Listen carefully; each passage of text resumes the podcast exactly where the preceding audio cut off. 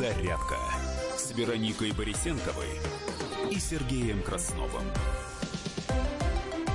4 апреля, среда, год 2018 от Рождества Христова. Серединка недели. О, да, действительно, друзья. Остается не так уж много времени, мы приближаемся к экватору рабочей недели, неважно, где вы нас слушаете, может быть, это у вас утро, а может быть, уже и день деньском. В любом случае, здравствуйте, где бы вы ни находились. До 11 часов утра по московскому времени мы будем вместе с вами, у нас большое количество тем и новостей, которые мы специально для вас подобрали. Но что хочется заметить, Вероника? Так, Сергей. Хочется заметить, что несмотря на то, что в Москве минус 2, сейчас, по крайней мере, на термометрах, уже ощущается, что весна не за горами. Почему? Потому что в 5 утра идешь по улице и можно читать газету без искусственного освещения. Это раз, потом все-таки поют птицы. Это всегда один из признаков тоже. Да. И весна как-то чувствуется в воздухе, как ни крути. Бесплатно только птички поют. Вспомнилась фраза у меня из песни Андрея Макаревича. К чему это я сейчас поймете, потому что первая рубрика нашего эфира. Хоть стой, хоть падай. Ну, здесь мы обычно про пьющие какие-то случаи рассказываем. И вот сейчас хотелось бы э, про вчерашнее происшествием, наверное, нельзя назвать про вчерашнюю ситуацию. Дело в том, что народная артистка России Мария Аронова э, сотоварищи, скажем так, э, в Сургуте на сцене театра но устроила некий демарш небольшой.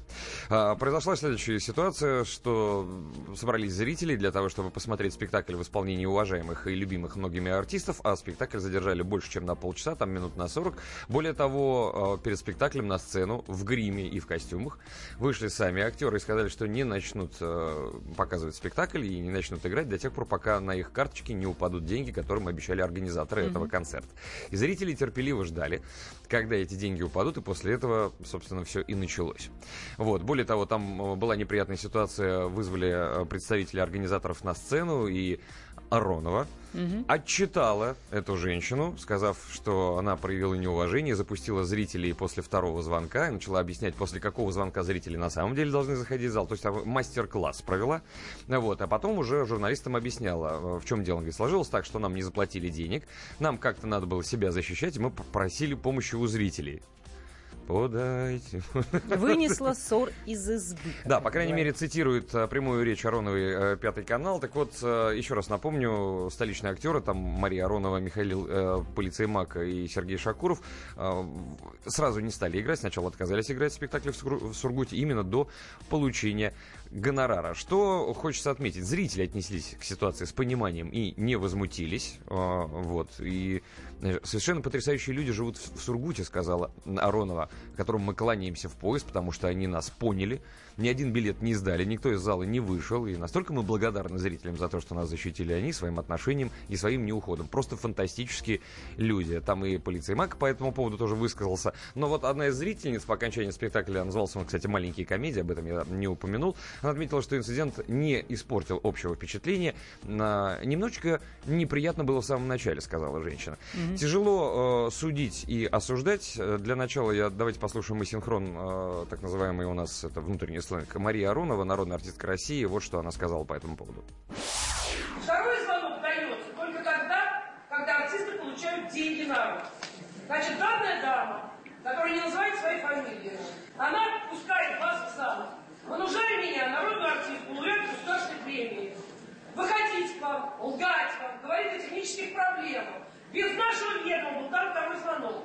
Сейчас мы сидим, унижая вас, унижая себя, ждем, полностью готовы. Только что мой директор шепнул мне на ухо, что пришли деньги.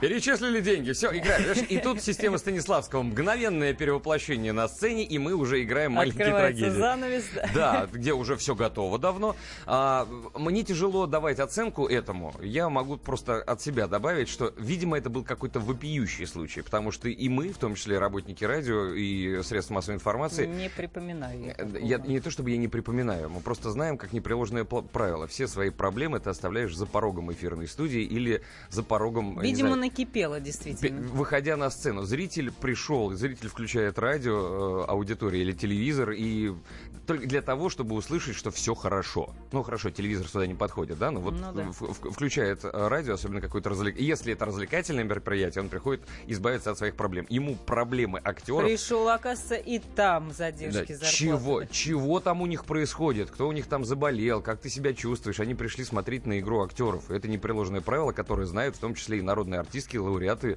государственной премии.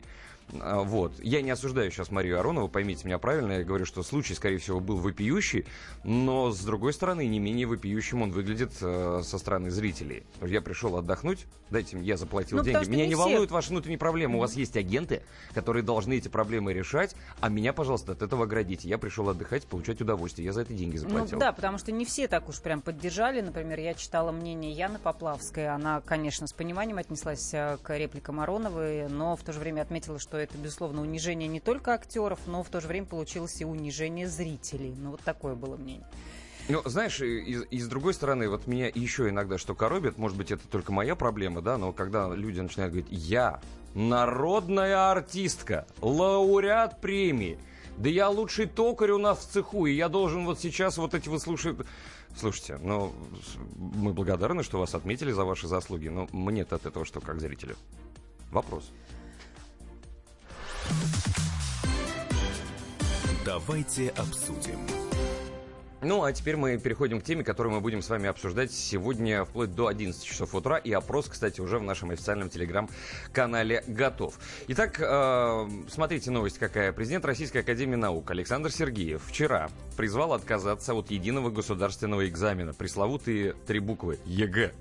Да. Вот, от чего у многих начинается нервный тик и подрагивание. Вот, не у всех, потому что нас с тобой пока эта чаша миновала, но это до тех да, пор, пока... я не знаю, что такое ЕГЭ. Пока наши дети в школу не пошли. Да. Стан... Ну, не, mm-hmm. они общие, я имею в виду, да, а, mm-hmm. да, да, да, а, а наши... Да, да, да. А, так вот, сделал Александр Сергеев это заявление во время Московского экономического форума, и, по его мнению, сегодня необходимо поднять престиж ученых, вернув научную часть так называемой школы. Э, напомню, что в эфире «Комсомолки» мы тоже обсуждали довольно плотно эту тему, что происходит происходит в России утечка мозгов, угу. и почему она происходит, и почему люди, которые хотя бы чего-то добились, которых вложили деньги и силы э, преподавателей и государства, не могут здесь развиваться и с большим удовольствием уезжают за границу. Ну, Есть такие среди да, них не все. и Сергей считает, что проблема в том числе уже со школьной скамьи. Начинается. Почему? Потому что в том числе он сказал, что мы э, не прививаем э, умение мыслить и размышлять потому что, я перефразирую его слова, получается, что ЕГЭ это такая угадайка. Вот mm-hmm. у вас четыре варианта ответа, выберите, пожалуйста, правильный, на раздумье вам дается одна минута. Ну, такое телевизионное шоу. Ну, мы можем прям послушать прямую речь э, Александра Сергеева, президента Российской Академии Наук, как раз на эту тему. Мы должны вернуть физику и математику. Я считаю, что мы должны отказаться от ЕГЭ. Мы должны, в конце концов, после двух лет разговоров о, об аспирантуре, вернуться к нормальной аспирантуре, которая есть первая ступенька научной деятельности. То есть то, о чем еще Жванецкий в свое время говорил, да, в каждой шутке есть доля шутки, хотя он не юморист, а сатирик скорее, а, речь идет о том, что надо что-то в консерватории подкрутить.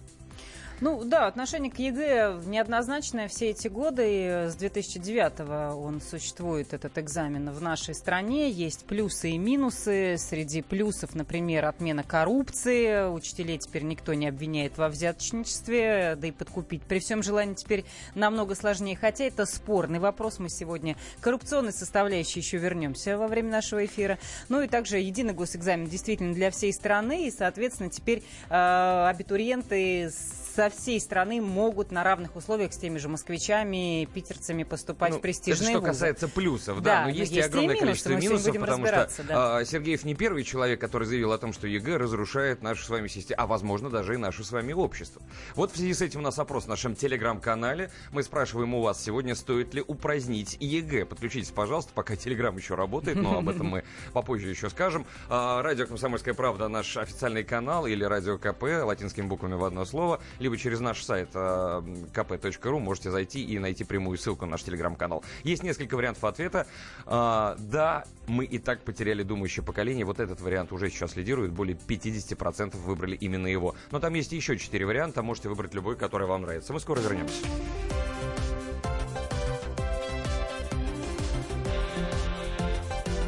Подзарядка с Вероникой Борисенковой и Сергеем Красновым. Здравствуйте, друзья! Это новая программа на радио «Комсомольская правда», которая называется «Подзарядка». С вами Вероника Борисенкова. И Сергей Краснов. Подзарядка – это заряд самой необходимой информации для того, чтобы начать новый день вместе с нами. Мы работаем по будням с 7 до 11 по московскому времени. На подзарядку становись.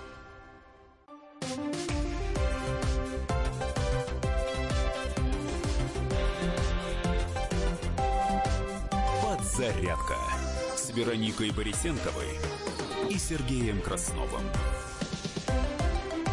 У нас слушатели уже отреагировали на инцидент с Ароновой. Вот, Из э, полиции МАКа, который произошел, напомню, в Сургуте. Там э, в- не стали они вовремя начинать играть спектакль и вышли к зрителям, сказав, что пока нам деньги на карточку не упадут от организаторов этого мероприятия, мы выступать не будем. Да, и вот пишут слушатели, Аронову осуждают, так вести себя нельзя. И вот другое мнение тоже забавное. А почему деньги до спектакля, а не после? Это странно. Кстати, между прочим, да, потому что вдруг они плохо отработают. А кто-то уточняет, что весь замес был не перед спектаклем, а в антракте. Ну, тогда вот мы сейчас с Сергеем как раз обсудили, Тогда это еще куда хуже. еще более странно. Да. И это- это Отыграв еще первую хуже. часть, не Да. соглашаться продолжать на э, Это вторую. вы пришли в, в дорогой ресторан, а может быть и не в очень дорогой, заказали себе первое блюдо, поели, перекусили и ждете второго, а вам говорят, значит так, пока вы нам сейчас за первое блюдо не, поп- не заплатите, более того, деньги не поступят на наш счет на лицевой, да, вы вам второе блюдо не принесем. И ты сидишь 45 минут как дурак и терпишь, думаешь, ну, все-таки этот самый заслуженный тру- труженик официантского труда к тебе Да. обращается, надо как-то проявить уважение, потерпи. Это еще хуже, на мой взгляд. Но это опять-таки мое мнение. А для того, чтобы вы были в курсе, друзья, где бы вы ни находились, что происходит в мире здесь и сейчас, наша традиционная рубрика. На минуту. Итак, новости одной строкой, то, что видим на лентах. Сейчас трейдеры предупредили Дмитрия Медведева об угрозе банкротства независимых АЗС. Соединенные Штаты Америки предоставят странам Балтии военную помощь на сумму в 170 миллионов долларов. МВД Черногории задержала экс-менеджера Российской Федерации баскетбола. Около 50 детей эвакуировали из детского сада Новосибирска после короткого замыкания. США пригрозили установить тарифы на 1300 товаров из Китая. Трамп призвал американцев следовать примеру Мартина Лютера Кинга. Кредитование малого и среднего бизнеса выросло впервые с 2013 года. Ну и э, мы хотим вам сказать еще про одну информацию о том, что все новости, которые вы слышите сейчас, можно прочесть на нашем сайте kp.ru. И помимо всего прочего, выпуск новостей, ближайший в нашем эфире уже через 10 минут. Ну и еще одна новость, которую вы можете прочесть на нашем сайте. Хозяин зимней вишни на следующий день после пожара устроил в Австралии звездный прием. И Россия теперь будет добиваться принудительной выдачи хозяина а, этого торгового центра из Австралии. Все подробности, еще раз напомню, на нашем сайте kp.ru. Давайте обсудим. Ну, мы с вами обсуждаем э, слова главы Российской Академии Наук Александра Сергеева. Отталкиваемся мы сегодня именно от этой новости, потому что проблема назрела, и ЕГЭ встает над горизонтом.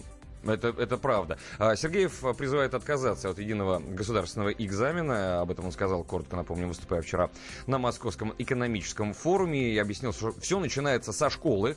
Я бы даже сказал, что с детского сада, конечно, все начинается. Потому что если мы в детском саду будем говорить, какая первая буква алфавита? А, Б, Я, Ю. Выбирайте, детишки. Рано или поздно, а, ну так организм человека и мозг устроен, а, мы начинаем понимать эти алгоритмы, да, и начинаем играть в угадайку, то есть в лотерею.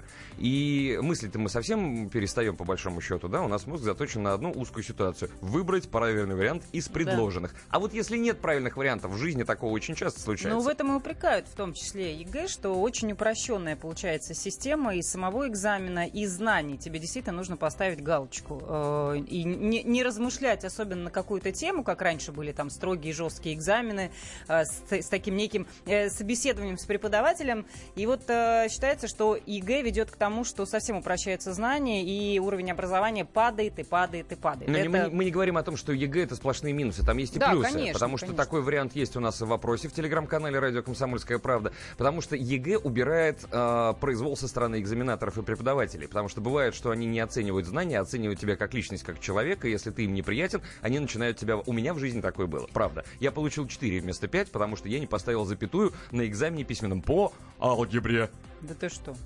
Четыре мне поставили, понимаешь? Я даже Обидно. больше скажу. а, не запятую поставил, вместо знака больше или равно я поставил просто больше. Ну, просто переписывая из черновика в чистовик, я забыл поставить одну палочку. Четыре сразу.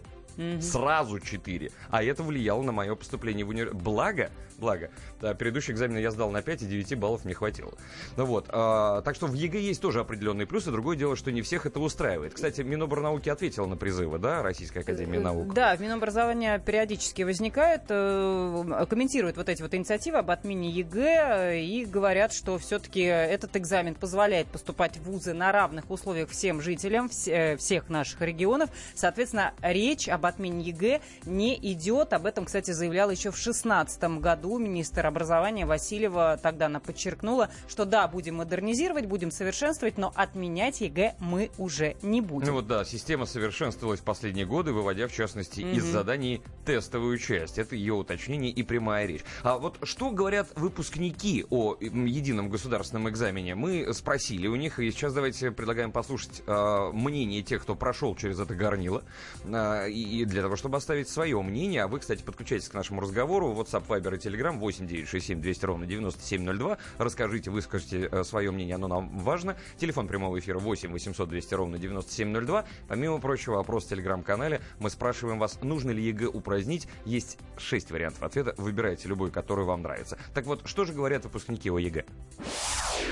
ЕГЭ я отношусь скептически, потому что по факту подготовка к нему это натаскивание, что вообще никак не поможет в будущей жизни. И хорошо сданный экзамен, получается, не гарантирует того, что в будущем, столкнувшись с какой-то реальной проблемой, человек сможет ее решить. Сам же я готовлюсь не более 8 часов в неделю и не понимаю тех людей, которые занимаются больше, потому что ЕГЭ действительно не стоит того. Сейчас я обучаюсь на втором курсе юридического факультета и считаю, что аура сложности и эмоциональной напряженности экзамена скорее навевается учителями, чем это есть на самом деле. Сдавал ЕГЭ в 2016 году, сдавал русский, математику и физику. Готовился с репетитором по физике. Считаю, что подготовка к ЕГЭ заложила в меня огромную базу знаний, которая мне пригодилась в институте. Сейчас я студент второго курса МГТУ имени Баумана. Я сдавала ЕГЭ в прошлом году. Особенно мне запомнился самый первый экзамен. Как я помню, это была литература. Я ужасно нервничала, но когда ты, собственно, садишься и видишь перед собой задание, то нервы успокаиваются. И если ты сосредоточишься, то успе- успешно можно сдать абсолютно любой экзамен. Я сдавала ЕГЭ в прошлом году. Мне оно далось достаточно легко, так как я настроила себя на хорошую сдачу ЕГЭ и получила хорошие результаты. В том году я сдавал ЕГЭ, к которому начал готовиться примерно с середины 10 класса. Для подготовки я нанимал различных репетиторов. И на ЕГЭ, несмотря на довольно-таки длительную подготовку, очень сильно волновался. И волнение не пропадало вплоть до получения результатов. В этом году я сдаю ЕГЭ. Сдаю я его по четырем предметам. Я очень сильно волнуюсь, так как ЕГЭ предопределяет мое будущее, а самые лучшие вузы города требуют достаточно высоких и порой просто недосягаемых баллов. Именно поэтому я думаю, что ЕГЭ – это не самая лучшая форма проверки знаний, так как ЕГЭ – это зачастую одни и те же задания, которым некоторые учителя просто натаскивают, из-за чего ЕГЭ может не выявить достаточно умных учеников, просто потому что не забыли что-то одно, а выявить тех, кто был к нему хорошо подготовлен. Поэтому я считаю, что вступительный экзамен в университет лучше, чем сдача ЕГЭ. Я студент первого курса Московского энергетического института, и я считаю, что критерий единственного главный критерий единственного государственного экзамена, как любого другого экзамена, это психологическое давление на ученика и его родителей. И даже если вступительные экзамены будут сдаваться в самом высшем учебном заведении, это не отменит огромного давления на того же ученика. И также будут тратиться огромные усилия и материальные средства для подготовки к тому же самому экзамену, только не единому государственному. Ну вот, собственно, мнение тех, кто э, так или иначе сталкивался с ЕГЭ в последние, э, в последние годы. Ваше мнение очень коротко вы прислали Александр, уже. не надо ничего отменять, и к ЕГЭ уже привыкли, да и удобно. Сдал и поступил. Достаточно проверяют знания учеников с контрольными работами по всем предметам в течение всего курса обучения. И еще э, очередной бред чиновников. Если человек не учился 10 лет, он, конечно, ничего не сдаст. А ЕГЭ – это замечательная система. Я Из Гоша. телеграммы ЕГЭ убивает. Всего два слова было прислано. Сейчас мы ненадолго прервемся, послушаем о новинках кинопроката, рассказ кинокритика нашего коллеги Александра Голубчикова. Вот это кино.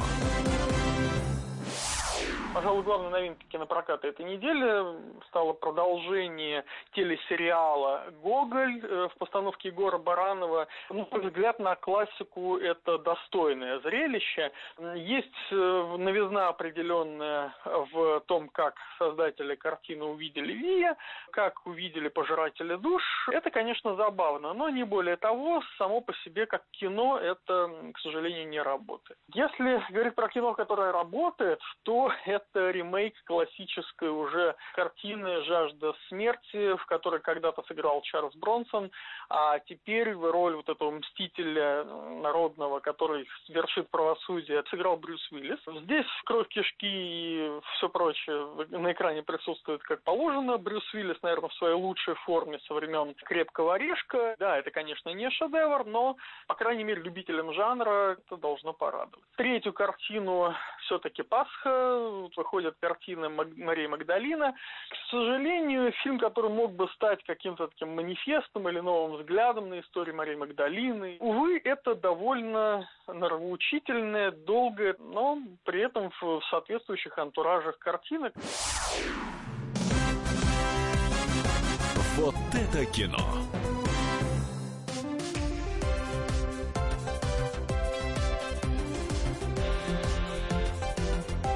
«Зарядка» с Вероникой Борисенковой и Сергеем Красновым. Здравствуйте, это я, Анастасия Волочкова. Всегда слушайте радио «Комсомольская правда».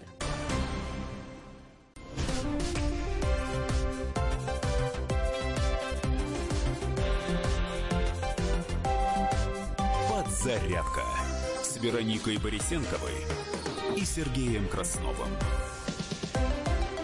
Да, мы снова здесь, 7 часов 32 минуты, среда, 4 апреля на календаре. Доброе утро или добрый день, как мы всегда говорим. Все зависит от того, где вы нас слушаете. Главное, что вы нас слушаете. И, пожалуй, надо вспомнить о программе, которая называется «Главное вовремя», которую ведут наши любимые коллеги Маша Баченина и Михаил Антонов. На следующей неделе, с 7 до 11, их программа, как обычно, по расписанию будет в нашем эфире. И выйдет вовремя. Ну, и это еще не все коллеги, которые появляются в нашем эфире, по крайней мере, в программе «Подзарядка», потому что большое количество программ программ интересных, нужных, важных, острых в нашем эфире проходят в течение всех суток, и вы можете их слушать, включив свои приемники в любой момент, а может даже и не выключая их больше никогда. Так вот, э, продолжается цикл программ, который называется «История мирового шпионажа». И вот о чем же будет сегодняшняя программа? А сегодня она выйдет в эфир на радио «Комсомольская правда». Об этом мы послушаем куратора проекта Ивана Панкина. Не переключайтесь. Сегодня в 22.05 историк спецслужб, зам главного редактора российской газеты Николай Долгополов расскажет о том, как погиб разведчик Кузнецов. А это один из самых ценных наших агентов-нелегалов. Причем э, Николай Михайлович изложит новую версию. Как считает Николай Долгополов, Кузнецов и его друзья погибли 9 марта 1944 года в одном из районов Львовской области в схватке с бандеровцами. И вот, чтобы не попасть в руки извергов живым, разведчик подорвал себя гранатой. Но в этой истории, конечно, не все так просто и однозначно. Это настоящий детектив, слушать который очень интересно. Все подробности и детали сегодня в 22.05. Не переключайтесь. Давайте обсудим. Спасибо э, нашему коллеге и куратору проекта «История мирового шпионажа» Ивану Панкину за интересный рассказ и анонс э, серии его программ. Одну из них слушайте сегодня на радио «Комсомольская правда». Еще раз напомню, в 22 часа 5 минут по московскому времени. Ну а мы с вами сегодня обсуждаем ЕГЭ, насколько это нужно, насколько это важно. И если его упразднять, как э, глава Российской Академии Наук Александр Сергеев э, предложил вчера. Да, буквально накануне, да. поэтому мы оттолкнулись от этой новости. Ну, мало того, что вообще тема ЕГЭ сейчас актуальна, потому что уже досрочные идут идут сдачи. Вот 21 марта, 23, 26 уже проходили экзамены. А, впереди, соответственно, недосрочные, а такие прямые сдачи ЕГЭ. И, соответственно, глава Российской Академии Наук Александр Сергеев а, призвал отменить единый госэкзамен. Ну, правда... Скорее чуть... предложил, не то, что он сказал, давайте срочно. Да, Просто. он, правда, пояснил, э, что имел в виду чуть позже, когда говорил о ЕГЭ. Речь не столько об отмене, сказал он, сколько об изменении системы оценки знаний школьников. ЕГЭ не ориентирован на то, чтобы находить заходить творческое начало ребенка, а именно это должно быть в основе. И он э, рассказал, что вспоминает свои экзамены, когда учитель пытался проверить, понимает ли школьник предмет, просил высказываться о возникающих ассоциациях, предлагать разные варианты решения той или иной задачи, и по результатам этого и ставились оценки. А сейчас, говорит Сергеев, у учеников на ЕГЭ существует негласное правило. Если не знаешь, где поставить галочку, ставь на самое парадоксальное и попадешь в точку. Сейчас короткие примеры своей жизни приведу. Это, правда, э, не школа, это был уже университет. Mm-hmm. И я в то время посещал занятия через раз на пятый, не потому что я был прогульщиком, да, а потому что я работал на радио и на телевидении. Mm-hmm. Это были там лихие 90-е, нужно было, мы выживали как могли, что называется. И вот я помню, я пришел к своим преподавателям уже на четвертом курсе э, в, в неурочное время для того, чтобы получить какой-то важный зачет или что-то мне нужно было а, сдать. И вот они мне дали задание, посадили, передо мной было четыре листочка бумаги, и я сидел, ковырялся, наверное, часа полтора. Выводил какие-то формулы, решал какую-то проблему. Я очень хорошо э, помню, что я очень много времени потратил. Ко мне подсел преподаватель, посмотрел на мою писанину, э, сказал, говорит, ты можешь мне ничего не объяснять больше. Я вижу, mm-hmm. что у тебя нет шпарбал, шпаргалок, я вижу, как ты рассуждал, задал мне какие-то пару наводящих вопросов, и говорит, а, ты не знаешь предмет, ты э, как бы не погрузился в тот вопрос, на который я тебе задал ответ, но по твоим вычислениям я вижу, что ты подошел к, к закону, который вывели до тебя 250 лет назад, и который я вам уже давал. Он говорит, я вижу другое, я вижу, что я научил тебя мыслить, и этого достаточно. Потому что то, э, что ты себе вызубришь, ты забудешь уже через месяц, если тебе это не понадобится. А мыслить я тебя научил. Зачет. Все, иди. И дело. Ну, вот поэтому многие считают, что жесткие экзамены именно в режиме собеседования как раз-таки могут выявить настоящие способности человека, а не ЕГЭ. Но это мы сейчас говорим о, о, о доводах против. Конечно 8 же, есть и доводы за. 967 200 ровно 9702. В Телеграм нам присылают э, наши слушатели. Как выпускница 11 класса скажу, что успешно ЕГЭ могут сдать только может, семья только со средним и выше достатком. Без огромного числа репетиторов сдать экзамен хорошо практически невозможно. В школах ЕГЭ готовят на «отвали». Это прямая цитата. Но, к сожалению, не каждая семья может позволить тратить огромные деньги на дополнительных учителей. А сейчас мы э, хотим узнать, а что вообще происходит не только у нас, а там у них. Ну там же тоже люди живут, да, и не первый год, не первый век. По какой схеме у них сдаются выпускные экзамены? Вот, э, собственно, корреспонденты «Комсомольской правды» Алексей Осипов в США, Нью-Йорк, и Владимир Добрынин, Испания, а также Алексей Варенов из Финляндии рассказали нам, как это происходит у них. Алексей Осипов, США. В Соединенных Штатах Америки нет единой системы, схожей с российским ЕГЭ. Половине штатов нужно сдавать выпускные экзамены для получения аттестата зрелости. В другой нет. Но вот если юноша или девушка решили получать высшее образование, то нужно будет сдать один из тестов, который ориентирован на оценку степени готовности к учебе в ВУЗе. Тесты эти можно сдавать несколько раз в течение года и отправить в каждый из выбранных вузов лучшие результаты требуемого конкретным университетом теста. Большинство заданий Заданий тестов разделены на три части. Математическую, анализ текста и сочинение. Часть заданий – это вопросы с пятью возможными вариантов ответов. Владимир Добрынин, Испания. Такого экзамена, как э, в России ЕГЭ, в Испании э, просто не существует. Здесь по итогам бакалавриата, то есть последней ступени общеобразовательной школы, ученики пишут обыкновенные контрольные работы, даже не сдают отдельных специализированных каких-то экзаменов, когда выделяется день, чтобы прийти, получить вопросы, вытянуть билет, ответить на эти вопросы, получить оценку. Для того, чтобы поступать в университет, затем сдаются отборочные экзамены, то есть вступительные экзамены, они называются селективидат, но это уже, повторюсь, в стенах университета. Кроме того, для поступления в университет учитывается еще и средний балл аттестата.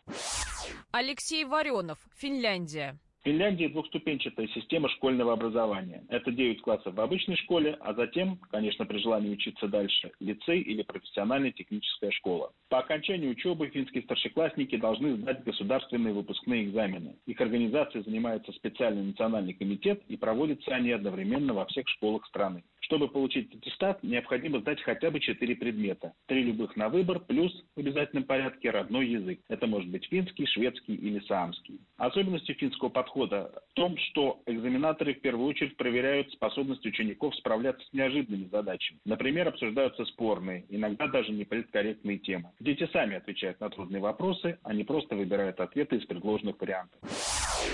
Ну что же, вот такие рассказы от э, наших коллег Как из, у них там? Да, из США, из Испании. Э, с- Слушатели говорят, а зачем нам как у них? У них президенты безграмотные. Да, но у них есть силиконовая долина, и я что-то не помню, что Россия производила бы хорошие мобильные телефоны, смартфоны, и вообще, э, кроме хорошего вооружения, пусть даже и оборонительного плана, танков, вот танки мы делаем хорошие, а вот автомобили что-то пока не очень. Э, Я коротко... Вот к чему я. Еще мнение Денис Вайбер. Отменить пока не поздно. Учат только тому, чтобы сдать ЕГЭ. Есть учителя, которые могут учить, а скоро останется только поколение ЕГЭистов. А Кто будет учить наших детей, как учили нас до ЕГЭ, без всяких там репетиторов. Спросим. У нас на связи есть преподаватель математики и, между прочим, заслуженный учитель России. Это гимназия 1567. Леонид Исакович Звавич. Леонид Исакович, здравствуйте и доброе утро. Здравствуйте. Спасибо большое, что согласились э, поучаствовать в нашем эфире. В столь ранний час. Да, так вот скажите, стоит ли все-таки э, упразднять ЕГЭ, опять махать шашками и придумывать что-то новое, или стоит довести эту систему? И вообще, что Или это вообще сейчас? чем-то заменить. Может заменить Знаете, ЕГЭ? э, мне кажется, что это настолько мелкая процедура на самом деле, что об этом даже разговаривать было не нужно. Я был одним из тех, кто составлял вот экзамены, те, ну, предыдущие для Советского Союза. Но это было хорошо, но ЕГЭ имеет свои очень-очень большие преимущества. И я являюсь сторонником. Оно имеет и кучу недостатков. Так их надо их коренять, с ними надо бороться. Но снова устроить эту катавасию. А, вот я слышал, предыдущий товарищ говорил, что готовить к ЕГЭ. Ну, будут готовить к экзаменам. Там будут билеты, к ним будут готовить. Вообще обязательно к чему-то будут готовить. Да. Вот. А, И заодно учить мыслить, заодно учить решать, заодно именно учить предмет. Леонид Исакович, скажите, пожалуйста, ну вот э, всё- бытует мнение, оно одно из самых острых и на поверхности лежит, говорят, что э, ЕГЭ эм, как-то делает так, что перестают мыслить, а играют в угадайку. Кто хочет стать миллионером, шоу Да нет, «Интуиция». угадайки. Очень-очень давно э, тестовые задания из ЕГЭ удалены. Это разговор, который был лет 10 тому назад. И то не было угадайка, потому что вероятность угадывания была практически ноль. А сейчас тогда как происходит, расскажите нам. Ну, сейчас письменный экзамен, там вопросы, на них надо отвечать. Тогда другой вопрос решать. по поводу бальной системы. А, а как вы считаете, она справедлива? То есть бывает такое, что человек, э, который прошел все Олимпиады и просто светоч э, среди на фоне своих ровесников, совершает одну ошибку и получает там всего лишь на три балла, чем человек, который совершил две и три ошибки, предположим, в экзамене. Или сейчас Ну, такого я, нет? Я, я не знаю таких случаев. А, Практически э, это очень, ну, какой-то редкий случай, а потом Олимпиады же дают очень большие права по поступлению. Ну и тогда все равно какой А скажите, пожалуйста, а что тогда вы говорите, что есть изъяны? А, на ваш взгляд, что нужно Ну, вот сейчас основное можно изменить? лучше составлять ЕГЭ, можно лучше его проводить. Вообще у любого процесса есть изъяны, которые можно улучшать. А почему Но родители... кажется, Да-да-да. У, образов- у образования столько проблем э, серьезных, которые надо обсуждать. Не, не здесь, конечно. Ну да. Вот, э, это специальность требует. И вот э, выступающий академик поднял другую проблему, утечка мозгов. Вот это намного важнее проблема. Я э, здесь не могу с вами не согласиться, но а как быть э, с людьми, которые говорят, что ЕГЭ могут сдать люди, у которых, э, скажем так, есть деньги на репетиторов, потому что школьные преподаватели, по их мнению, не дают тех знаний, которые способны Ну, ученикам помочь люди сдать ЕГЭ. забыли, что в институты могли поступить практически только те люди, которые имели деньги на репетиторов. И репетиторство среди э, институтских преподавателей, естественно, было очень развито. Это понятно. Ну да, да. Ну, то- вообще, то- у которых есть деньги, могут сделать больше, чем у которых их нет. И вообще, лучше быть здоровым и богатым, чем бедным и больным. Это совершенно верно. Леонид Ну, Исакович, скажите, пожалуйста, а вот такие, допустим, варианты... а, я, я не видел билеты ЕГЭ, я поэтому у вас, как у специалиста, спрашиваю. Вы, может быть, сейчас объясните. Когда на в- вариант а, вопроса, кто написал, ну, там, предположим, гроз- грозу, четыре варианта с одной и той же фамилией, но Ну, с разными знаете, инициалами. Я преподаватель математики. Да, я понимаю, но ваше мнение, Да, тем не дело менее, в да. том, что литература не является обязательным экзаменом. Мгм. И литература является экзаменом для тех, кто поступает на филфак и в аналогичные вузы. Вряд ли там есть такие вопросы. Я вас понял. Спасибо большое. Спасибо Это был вам. Леонид Исакович Звавич, это гимназия 1567, преподаватель математики, заслуженный учитель России. Мы очень скоро вернемся. Это подзарядка.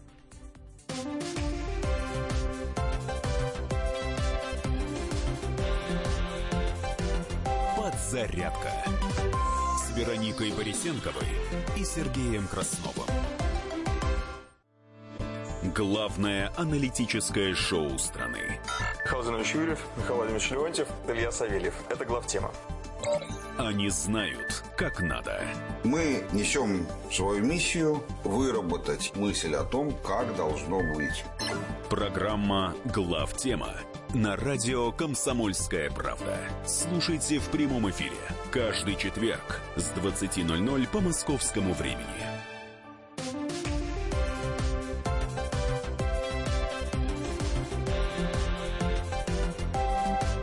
Подзарядка с Вероникой Борисенковой и Сергеем Красновым.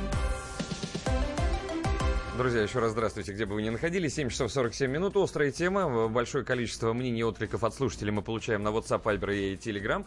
8 967 200 ровно 9702. В том числе и по поводу выступлений а, людей недалеких от ЕГЭ. Вот да, говорим о ЕГЭ, плюсы-минусы за и против. Нельзя делать большую паузу между фразой «недалеких» и «от ЕГЭ», потому что иначе бы какая-то двусмысленность получается. Нет, у нас выступают в том числе и уважаемые люди, рассказывают, как происходит там, предположим, у них за границей, или, предположим, а, есть люди, которые говорят, что все нормально с ЕГЭ, ни в коем случае нельзя ничего рассуждать. Не надо уже ничего менять, вот. работает система и работает. Заслуженный да. учитель России, между прочим, выступал. Он, вот сейчас только что у нас в эфире и говорит, да все там в порядке, я сам стоял у истоков. Угу. И это тоже, с одной стороны, многое объясняет. Но, тем не менее, мы продолжим разбираться, потому что, несмотря на то, что специалисты говорят, что все хорошо, тогда откуда же происходит мнение о том, что не все так хорошо?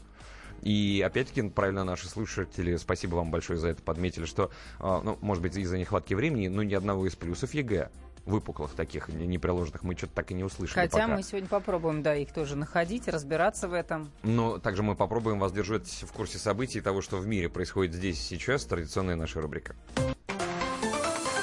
на минуту. Роспотребнадзор зафиксировал вспышки гриппа в 29 регионах страны. Генеральный директор крупной компании на востоке Китая подозревается в коррупции. Трамп призвал американцев следовать идеям Мартина Лютера Кинга. Крупный пожар произошел на складе в подмосковном Подольске. Кабмин внес изменения в порядок раскрытия информации в сфере ЖКХ. Эти и другие новости в подробностях вы сможете прочесть на сайте kp.ru. Ну и выпуск новостей уже через 11 минут в нашем эфире на нашей волне. Давайте обсудим. Давайте, давайте, давайте, давайте без давайте, как любил говорить мой преподаватель. Единый государственный экзамен ЕГЭ вводили в России не сразу. Напомним, постепенно, поначалу только в некоторых регионах. Вот когда было первое тестирование? Помнишь, в 2011 ты? году, угу. я не то чтобы это помню, я, готовясь к программе, нашла какие-то, да, исторические справки. Тестирование это продолжалось. Э, да, довольно долго. Да, поскольку итоги ЕГЭ принимались немногими учебными заведениями, в солидных вузах были свои внутренние экзамены, но вот за последние последующие годы практически все школы уже перевели на ЕГЭ.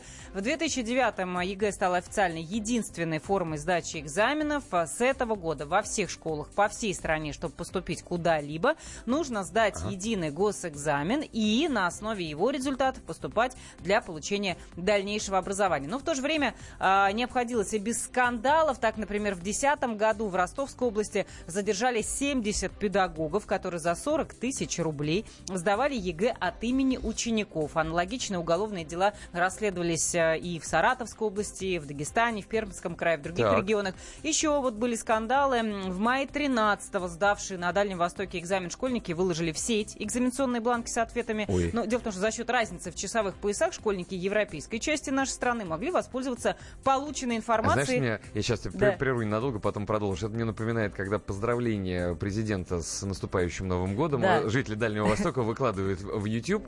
Вот, и, и там еще за, за 6 часов до Нового года москвичи уже посмотрели, и, в принципе, все понятно, что скажет президент, а это был сложный год, как да, всегда. Да, да.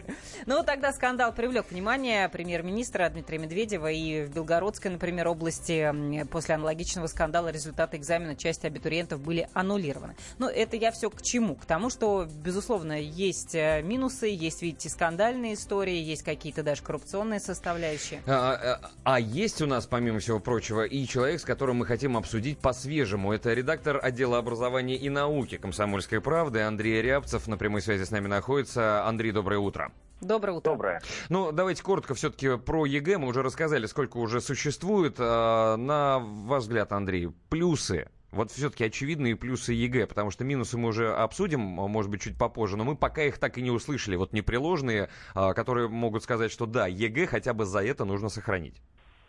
Так, первый самый главный плюс. Э, это стандартизированная такая система, которая задает критерии, которые действуют по всей стране, независимо от школ, от э, географии, от удаленности от райцентров и так далее. Первое, mm-hmm. да. Второе. Mm-hmm.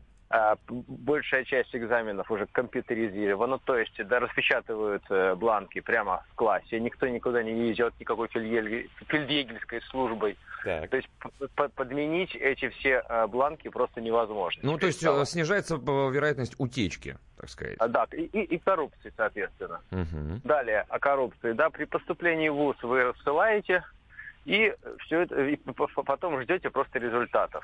Э, подменить их опять-таки просто невозможно. Да, а, в самом ВУЗе тоже любая проверка выяснит, если у вас был высокий балл, вы апеллируете, э, у меня высокий балл, меня не взяли, но э, тут же проверка приходит и спокойно смотрит, какой у вас был балл по сравнению с остальными. Тоже исключена коррупция. А, далее, знаете, раньше ну, для того, чтобы сдать э, экзамен, э, дети усиленно готовились, да, кто-то готовился, да. кто-то не очень. Кому-то нужно было а, просто получить аттестат. А, сейчас тоже просто можно получить аттестат, никуда не идти а, дальше учиться. Ты сдаешь самую базовую часть. Знаете, она для самых э, как бы это никого бы не обидеть. Ну, для очень слабых. С, да, да, да. Ну, для очень средних, ну, давайте так будем да, говорить. Да. Да. Да, да, для очень средних. И только базовая, не, только профильная часть, она уже представлять может какую-то э, сложность. И то это не, э, э, не э, какие-то суперсложные задачи, опять-таки, uh-huh. э, такие вот э, для олимпиадников, да, нет. Это они, обычно, ну, как бы они такие э, повышенного уровня сложности, но, да, допустим, э, на собеседовании в МГУ встретите вдвое сложнее экзамены. И даже ректор Садовничий, ярый противник всего э, нового, да, раньше он был э, таким и выступал яростно против ЕГЭ, сейчас уже более-менее смирился, потому что понимает, он просто поставит двойки э, тем, кто не способен учиться в его вузе на профильном собеседовании, и все, и человек провалился. Никакой ЕГЭ, ЕГЭ здесь никому не мешает. Да, Андрей, но почему же так много людей говорят о том, что ЕГЭ убивает способность и э, навык мыслить логически у, у школьников? То есть и они, рассуждать. Да, и рассуждать. То есть мы получаем людей, которые э, заполняют некие бланки, и я как человек, который там и компьютерные квесты очень любил в свое время, если ты понял замысел разработчиков и настроился с ними на одну волну, тебе проще решать эти задачки, тебе даже не нужно вдумываться, что они хотели этим сказать. Говоришь, ну, наверное, они рассуждали так, угадал. О, угадал, круто. А почему они это сделали, меня уже не сильно волнует. Я же прошел этот квест. Ну да, конечно, можно же угадать, да, действительно. Но ты одно угадаешь, а два ты пропустишь, мимо попадешь, да, как э, играете, корабли, да. Угу, Но ну, да. Вы понимаете, что стандартизация это уже такой образ мысли, вот айтишный такой, да, и мы живем в век IT, э, и дети уже изначально готовы э, к тому, чтобы делать тесты. Они с детства э, работают с гаджетами, да, и они знают, что такое чекбокс, да, то есть они умеют да. заполнять. И взрослые, которые, особенно те, которые никогда в жизни не сдавали ЕГЭ и даже в глаза не видели эти бланки, они находятся в области стереотипов кто-то вбросил в самом начале э, вот этой вот эпохи ЕГЭ, еще с 2001 года он тестируется, угу. 2001, да, я правильно сказал, да, 2001. А, вот, да. А, и кто-то вбросил еще на, на, в то время а, тезис о том, что вот ЕГЭ убивает все творческое, и э, э, э детей натаскивают. Да, Андрей, я, извини, что перебиваю, очень коротко. Все-таки президент Российской Академии Наук Александр Сергеев, почему же призвал отказаться от ЕГЭ, если так все на самом деле неплохо? Очень Слушай, коротко. Ну, Серге... Три, три да, слова. Сергеев тоже, Сергеев тоже во власти стереотипов, потому что он живой человек, он сам никогда не сдавал ЕГЭ, и он, как мне кажется, не, не понимает связь. Спасибо большое. Спасибо. Спасибо. Ну, а теперь мы переходим к обзору прессы. Напомню, что это был наш коллега в нашем эфире, о котором мы как раз и рассуждали. Обзор прессы. На радио «Комсомольская правда». Здравствуйте, друзья, у микрофона Валентин Алфимов. Британия так и не смогла доказать вину России в отравлении Скрипаля. Как пишет Утро.ру, об этом заявила глава лаборатории в Портендаун.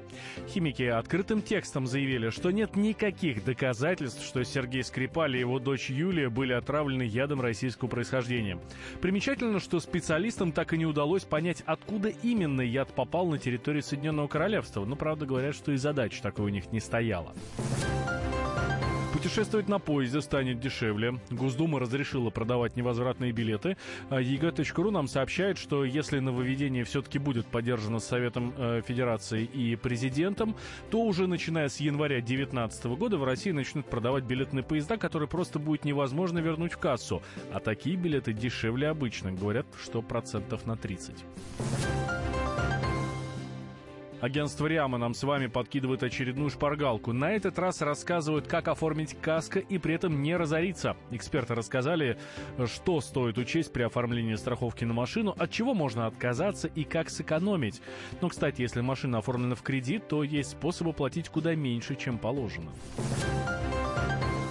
И бизнесменов отправят сажать лес. И это не перефразированное выражение Сталина. Их и правда отправят. Как пишет парламентская газета, те, кто использует лес для строительства, прокладки дорог или переработки древесины, должны будут посадить деревья в том же объеме, в каком вырубили. Законопроект уже принят в первом чтении Госдумы. Предпринимателям будет дан ровно год, чтобы они восстановили лесной баланс на территории, которой они пользовались. Обзор прессы. Добрый день, я Александр Олешко. Слушайте радио «Комсомольская правда».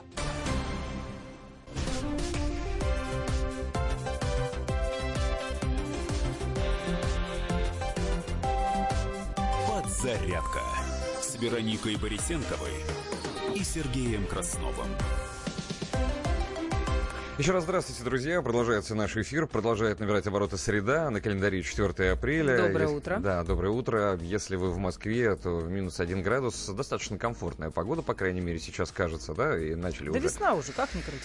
Ой, покрутить, Наконец-то. подкрутить бы чуть-чуть, как-то мы вот немножечко э, хотим уже тепла, да, хотя, честно говоря, ну, все понятно, да, весна уже не, не за горами, одной ногой она здесь, это здорово.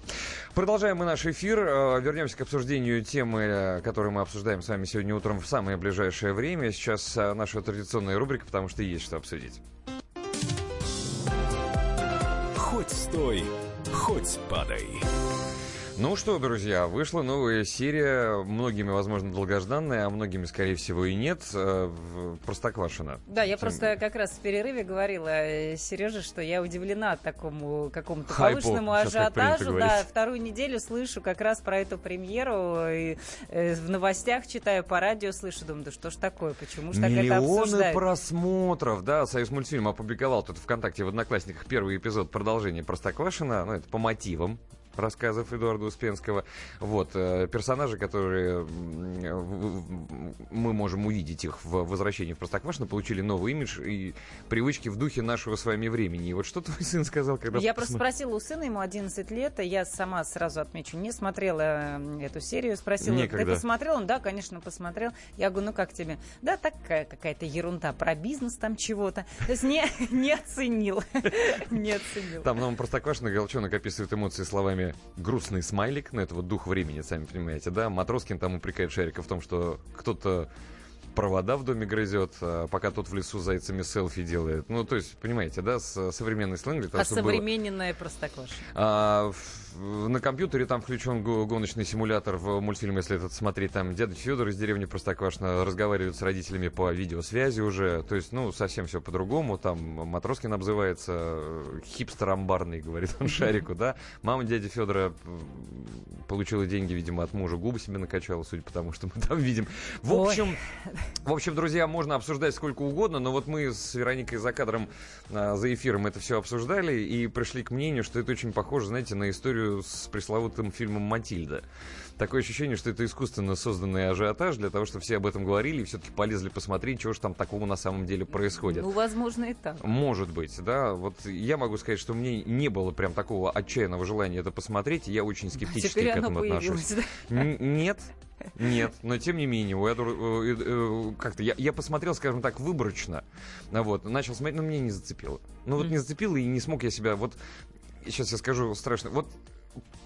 Час 45 минут вчера я потратил, и не жалею об этом времени. Я посмотрел э, программу Юрия Дудя по поводу поколения MTV с 99 mm-hmm. по 2003 год, когда MTV Россия открывалась, mm-hmm. и э, с Зосимовым отличное интервью со всеми бывшими. Вот это мне понравилось, вот это было интересно, это по мне. Но это мое личное мнение. Да, что касается нового Простоквашина, ну, ну неинтересно, ну не зашло. Такое бывает. Я не говорю, что это плохо, но вот я как-то прохладно к этому отношусь. А вот мы связались с Эдуардом Успенским по мотивам произведений, которого, собственно, продолжение Простоквашино и связано. Это автор сценария мультфильма Простоквашино, того оригинального. Писатель и автор детских книг, если вдруг кто забыл. Э, и там конфликт с союз мультфильмом, кстати, по этому поводу. И вот что нам Эдуард Успенский рассказал.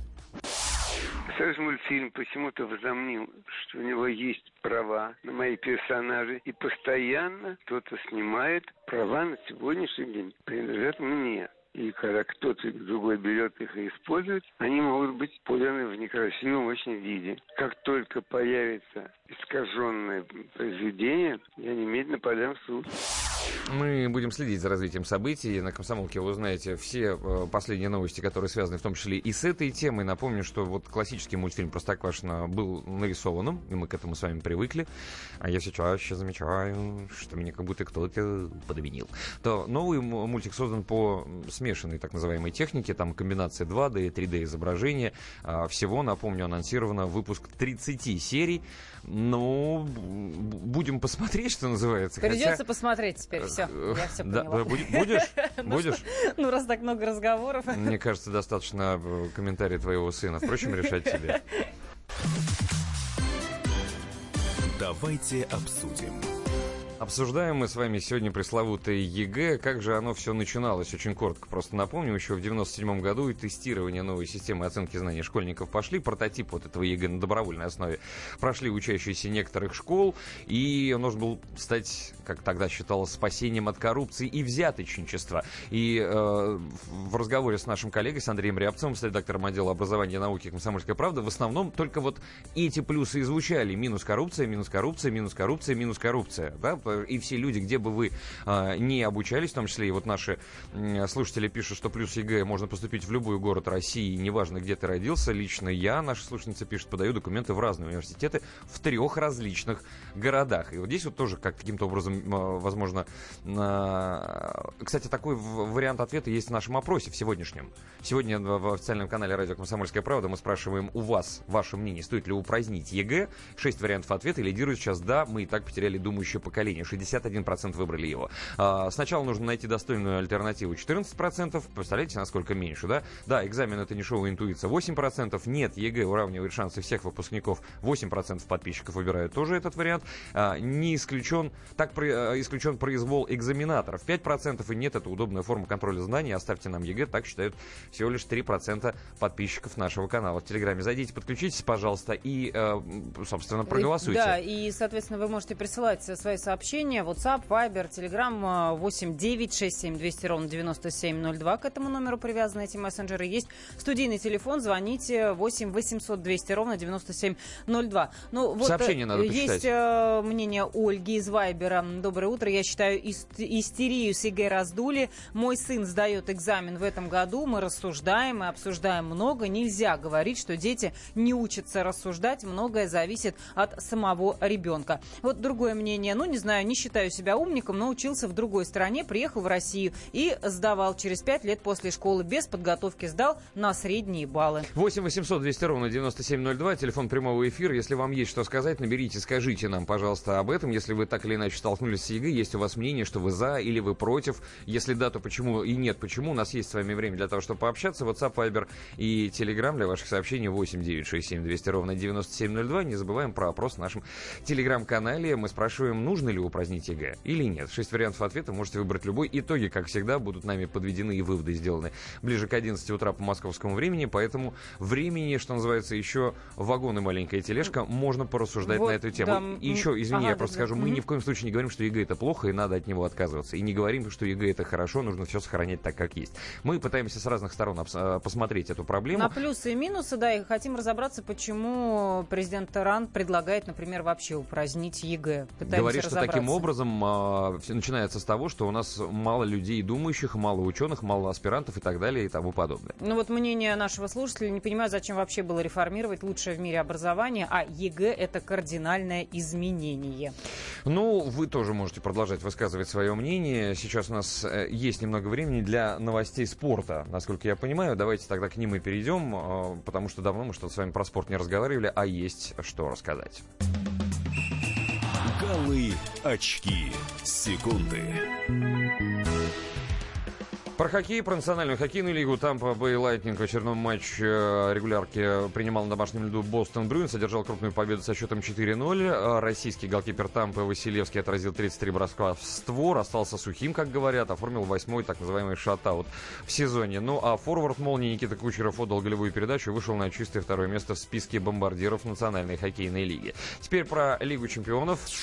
1-4 финала была вчера. Там Севилья принимала Баварию и встреча завершилась победой гостей со счетом 2-1. А в другом матче четвертьфинала Лиги чемпионов Туринский Ювентус дома уступил мадридскому Реалу со счетом 3-0. Криштиану Роналду в составе победителей оформил дубль. Португалец забивает минимум один гол уже в десятой встрече Лиги чемпионов подряд. Таким образом, он стал первым игроком в истории турнира, кому это удалось. До сегодняшнего дня, помимо него, в девяти играх Лиги чемпионов к ряду удалось отличиться только форварду Манчестер Юнайтед Руду Ван Нистелрою. И было это аж в 2003 году. На данный момент на счету Роналду 13 голов, а, в девятом матче Лиги Чемпионов нынешнего сезона, а то и 14 уже. Это были новости спорта, к ним мы еще вернемся. Это подзарядка, небольшой перерыв. Здравствуйте, дорогие радиослушатели. Я заслуженный тренер России Валерий Газаев. Слушайте радио «Комсомольская правда».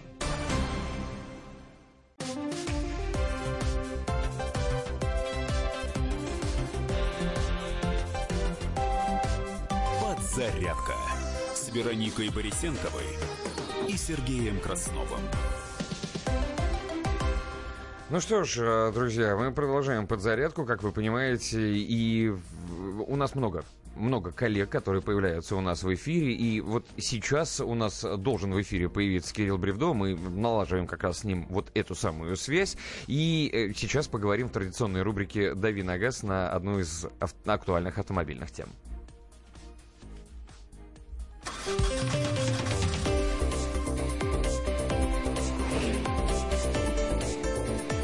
«Дави на газ».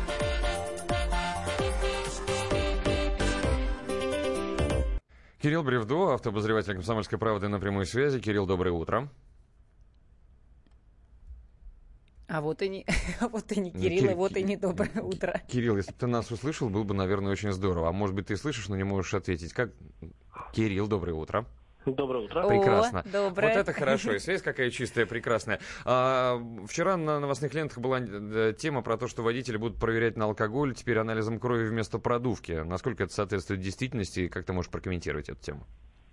А, ну да, до сих пор, в общем-то, был определенный пробел в законодательстве, связанный с тем, что, например, нельзя было освидетельствовать человека, который находится в состоянии а, либо полного невминоза, либо, например, а, просто без сознания, да, потому что выдохнуть в трубочку и определить, э, соответственно, наличие алкоголя по выдыхаемому возрасту было невозможно, ну как, человек без сознания будет дышать uh-huh. трубочку. Вот. А, соответственно, и получалось, что вот если человек э, находится в состоянии там а, недееспособности, то проверить его э, на наличие алкоголя ну, никак нельзя было, потому что э, нормы, освиде... правила освидетельствования, они запрещали брать кровь из вены для этого дела. Uh-huh. А теперь, теперь будут, ну, во-первых, это еще не, не вступило все эти правила новые в действие, они будут опубликованы на российской газете, и спустя там 90 дней после опубликования они действительно начнут работать. Так вот, а, собственно, теперь определены нормы. А, нормы э, пьяным будет считаться человек, у которого а,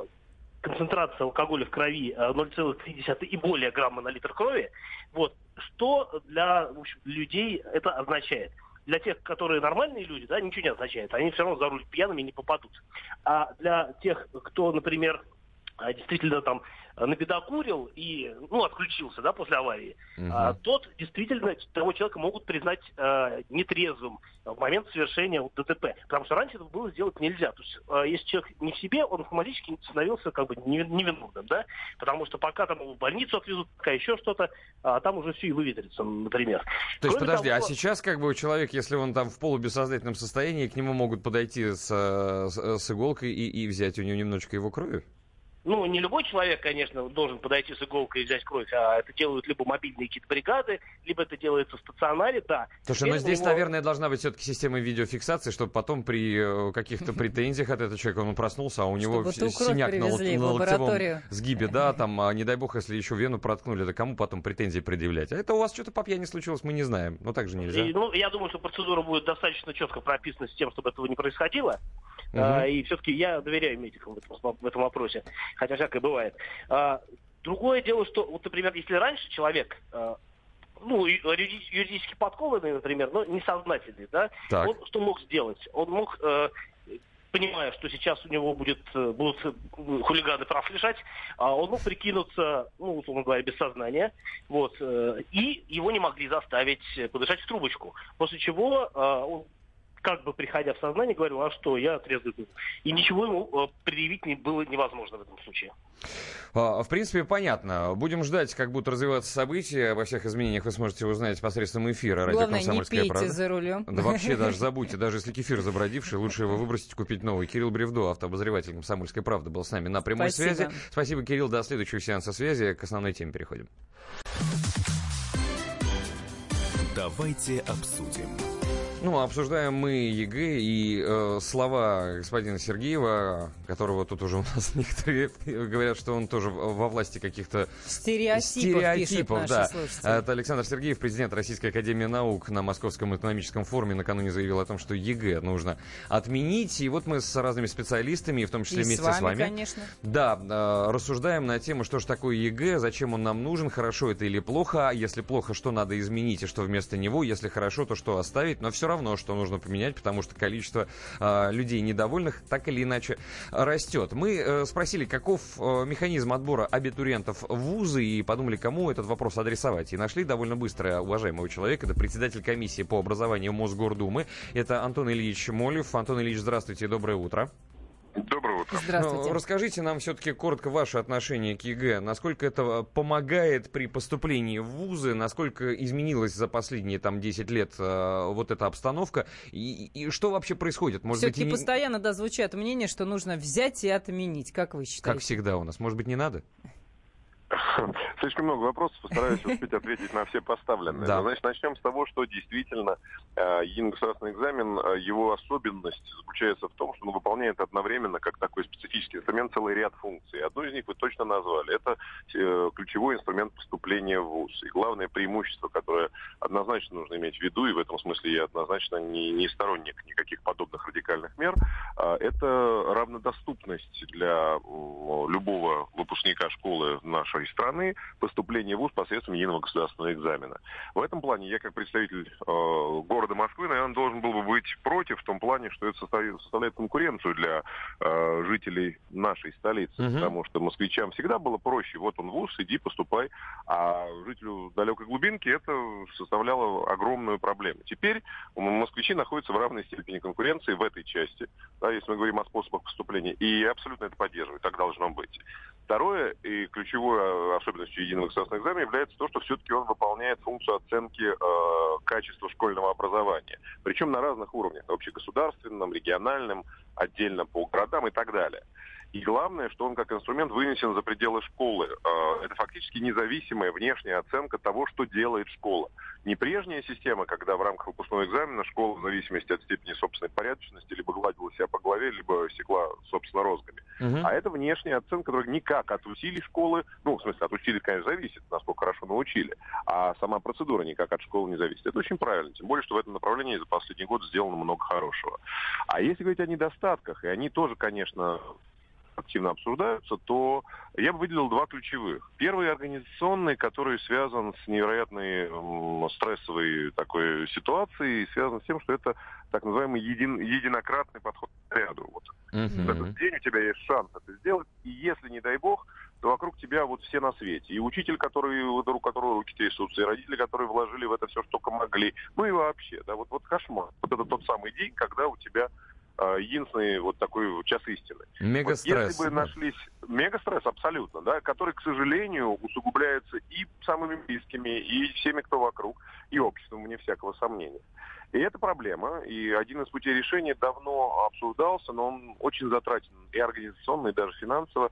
Это э, система таких независимых институтов тестирования, которые позволяли бы неоднократно, ну, как минимум 2-3 раза пробовать выпускнику себя в течение какого-то промежутка времени э, с тем, чтобы в дальнейшем зачитывать лучший результат. Но это разговор не об отмене единого экзамена, а о совершенствовании. В данном случае э, форма проведения, которая могла бы понизить стресс. Ну, это, вот похоже, может момент. быть, на то, как люди сдают на автомобильные права, да? Ну, не сдал, ничего страшного, погладили по голове, пошел, еще немножечко подучил, еще раз ну, пришел, сдал. Это такое, я бы сказал, упрощение, потому что все-таки права, ну, не сдал, не сдал, живи дальше, да? Ну, нет у тебя возможности управлять автомобилем. А uh-huh. государственный экзамен все-таки простите, это жизнеопределяющая процедура. Есть, Антон да, Ильич, а скажите, пожалуйста, угу. каков механизм вот отбора все-таки сейчас вузы? Потому что вот, допустим, 100 мест, да, там подается порядка 2000 сертификатов, из них примерно 1000 с одинаковыми оценками, ну, там плюс-минус, там неважно, в, в пределах погрешности. А кто и как выбирает из этой тысячи, это непонятно, из-за этого тоже большое количество вопросов. То есть поговаривали, что чуть ли не целая система посредников существует, которые тут же за деньги предлагают Мы вот можем как это урегулировать. Уладить ну. ваш вопрос. Угу.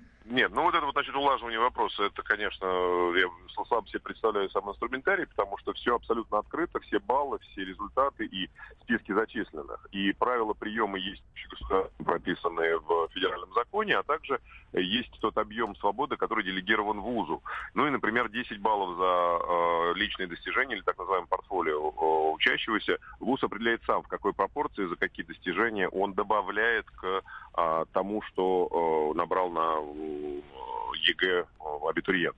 В этом плане, если вам, ну, как выпускнику и абитуриенту или родителю абитуриента показалось, что кто-то кому-то оказал вот те самые, как вы их назвали, посреднические услуги, все угу. абсолютно открыто, это путь в суд, и я убежден, ни один вуз не, не, не пойдет, на, особенно сильный, серьезный вуз с хорошей репутацией, на подобные шаги просто не вправе пойти. Антон Ильич, да, и еще один вопрос. Э, многие результаты, вот, допустим, по русскому языку э, свидетельствуют о том, есть такие мнения, что вообще четверть выпускников фактически должна получать не аттестат о среднем образовании, а так называемую справку, потому что очень низкие результаты. Как вы можете это прокомментировать? Буквально 20 секунд, пожалуйста. Ну, э, на самом деле, это способ э, изменять ситуацию. Конечно, да, к сожалению, далеко не везде исключительно высокое качество. Это серьезные претензии и к отдельным школам, и к качеству преподавания. Над этим надо работать. Спасибо вам большое Спасибо вам. за эти комментарии, за этот разговор. Антон Ильич Молев, председатель комиссии по образованию Мосгордумы, был в нашем эфире. Это «Подзарядка». Мы очень скоро вернемся через три минуты выпуска новостей.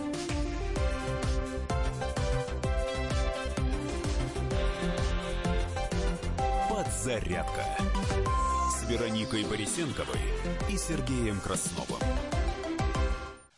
Товарищ адвокат! Адвокат! Спокойно, спокойно. Народного адвоката Леонида Альшанского хватит на всех. Юридические консультации в прямом эфире. Слушайте и звоните по субботам с 16 часов по московскому времени.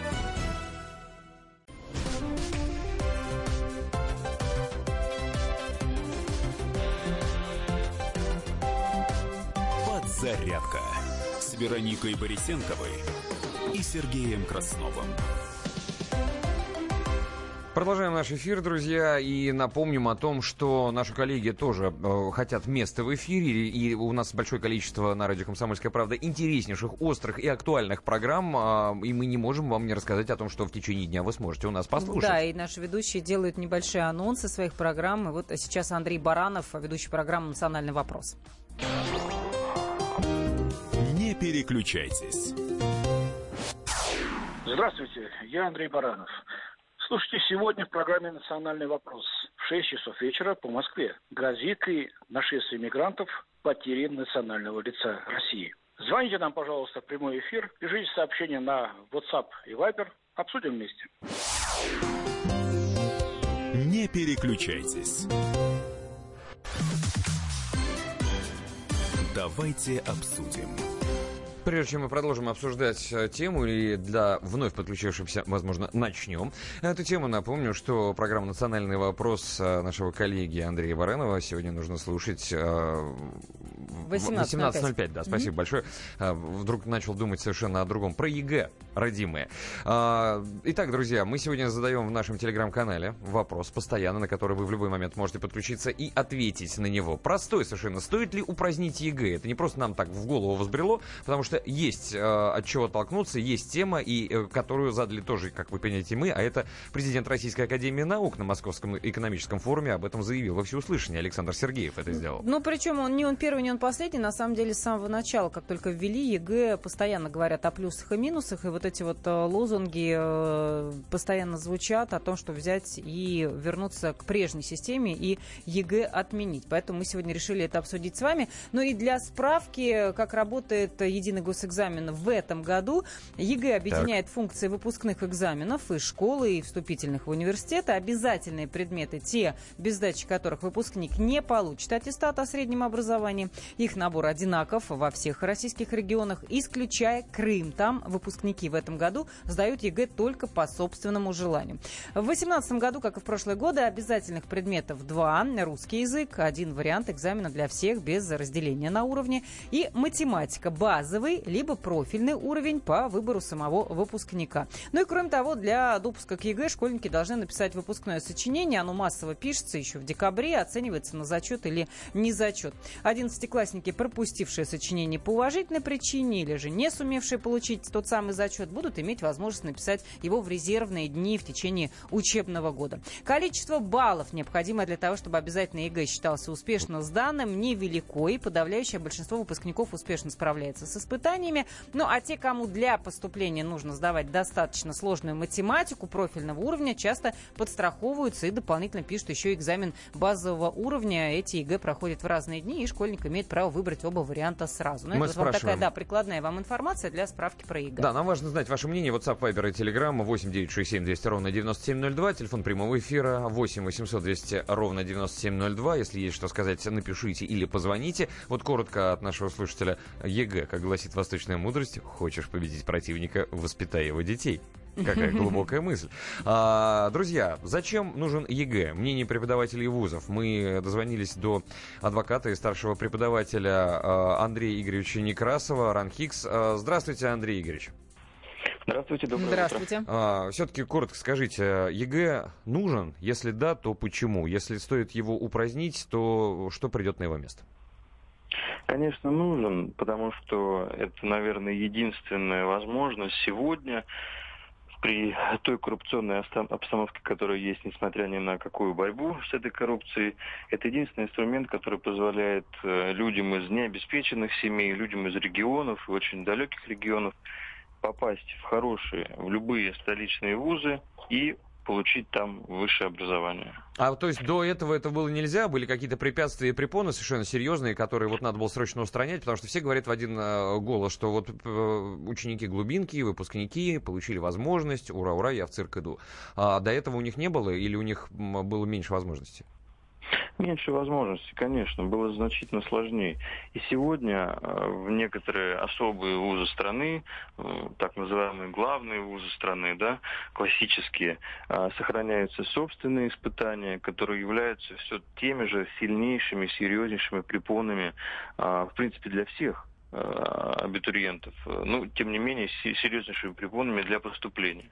Другое дело, что ЕГЭ в нынешнем виде, он еще тоже довольно тяжелый экзамен, довольно неудобный экзамен. И многие мои студенты говорят о том, что было бы здорово сделать его более творческим. Пускай он останется универсальным, угу. но э, сегодняшний студент говорит, что хотел бы там лучше раскрыться, хотел бы... Вот, вот про а, это люди и говорят, что мы вырастили поколение, которое э, перестало думать, а стало э, учиться да? угадывать, играть в лотерею, что называется, да, там, кто хочет да, стать миллионером. Верно, верно. Более, более того, не только это, э, люди становятся роботами, э, потому что для того, чтобы обработать большую часть заданий, ЕГЭ тестовую, к сожалению, сегодня не хватает людей, и а, эту работу отдают также машинам. И mm-hmm. студенты жалуются, вы понимаете, мы а, заполняем эти тесты, и не дай бог, а все-таки это дети, ну, юноши, там, девушки, мы, да, очень молодые. Мы заполняем эту часть, и не дай бог мы а, поставим не совсем такой значок, немножечко выйдем за графу, и мы стандартно получим ошибку, мы получим незасчитанные баллы и обязательно пойдем на эту апелляцию, потому что машина просто не прочла это правильно, а человек этого не касается. Uh-huh. Он, он смотрит только творческую часть, только э, свободное изложение мысли, а этого места не так уж и много в ЕГЭ. То есть, Андрей Юрьевич, на самом деле восстание машин уже началось, просто оно такое неявное, да? То есть мы уже начинаем Конечно. зависеть от алгоритмов, и более того, сами этими Конечно. алгоритмами становимся. Вот скажите, вы э, смотрите сейчас на студентов, которые появились уже в эпоху ЕГЭ. Есть ли какое-то кардинальное отличие от тех людей, которые были до ЕГЭ, приходили к вам на, на обучение за знаниями, уровнями и те, которые начали появляться сейчас. Уровень образования вообще падает, потому что многие говорят, что очень упал даже из-за ЕГЭ уровень образования у нас. Или ребят. это вот всегда так одно и то же. Каждого 1 сентября на первом курсе все преподаватели говорят, о, мельчают студенты. Так они говорят по 20 лет подряд.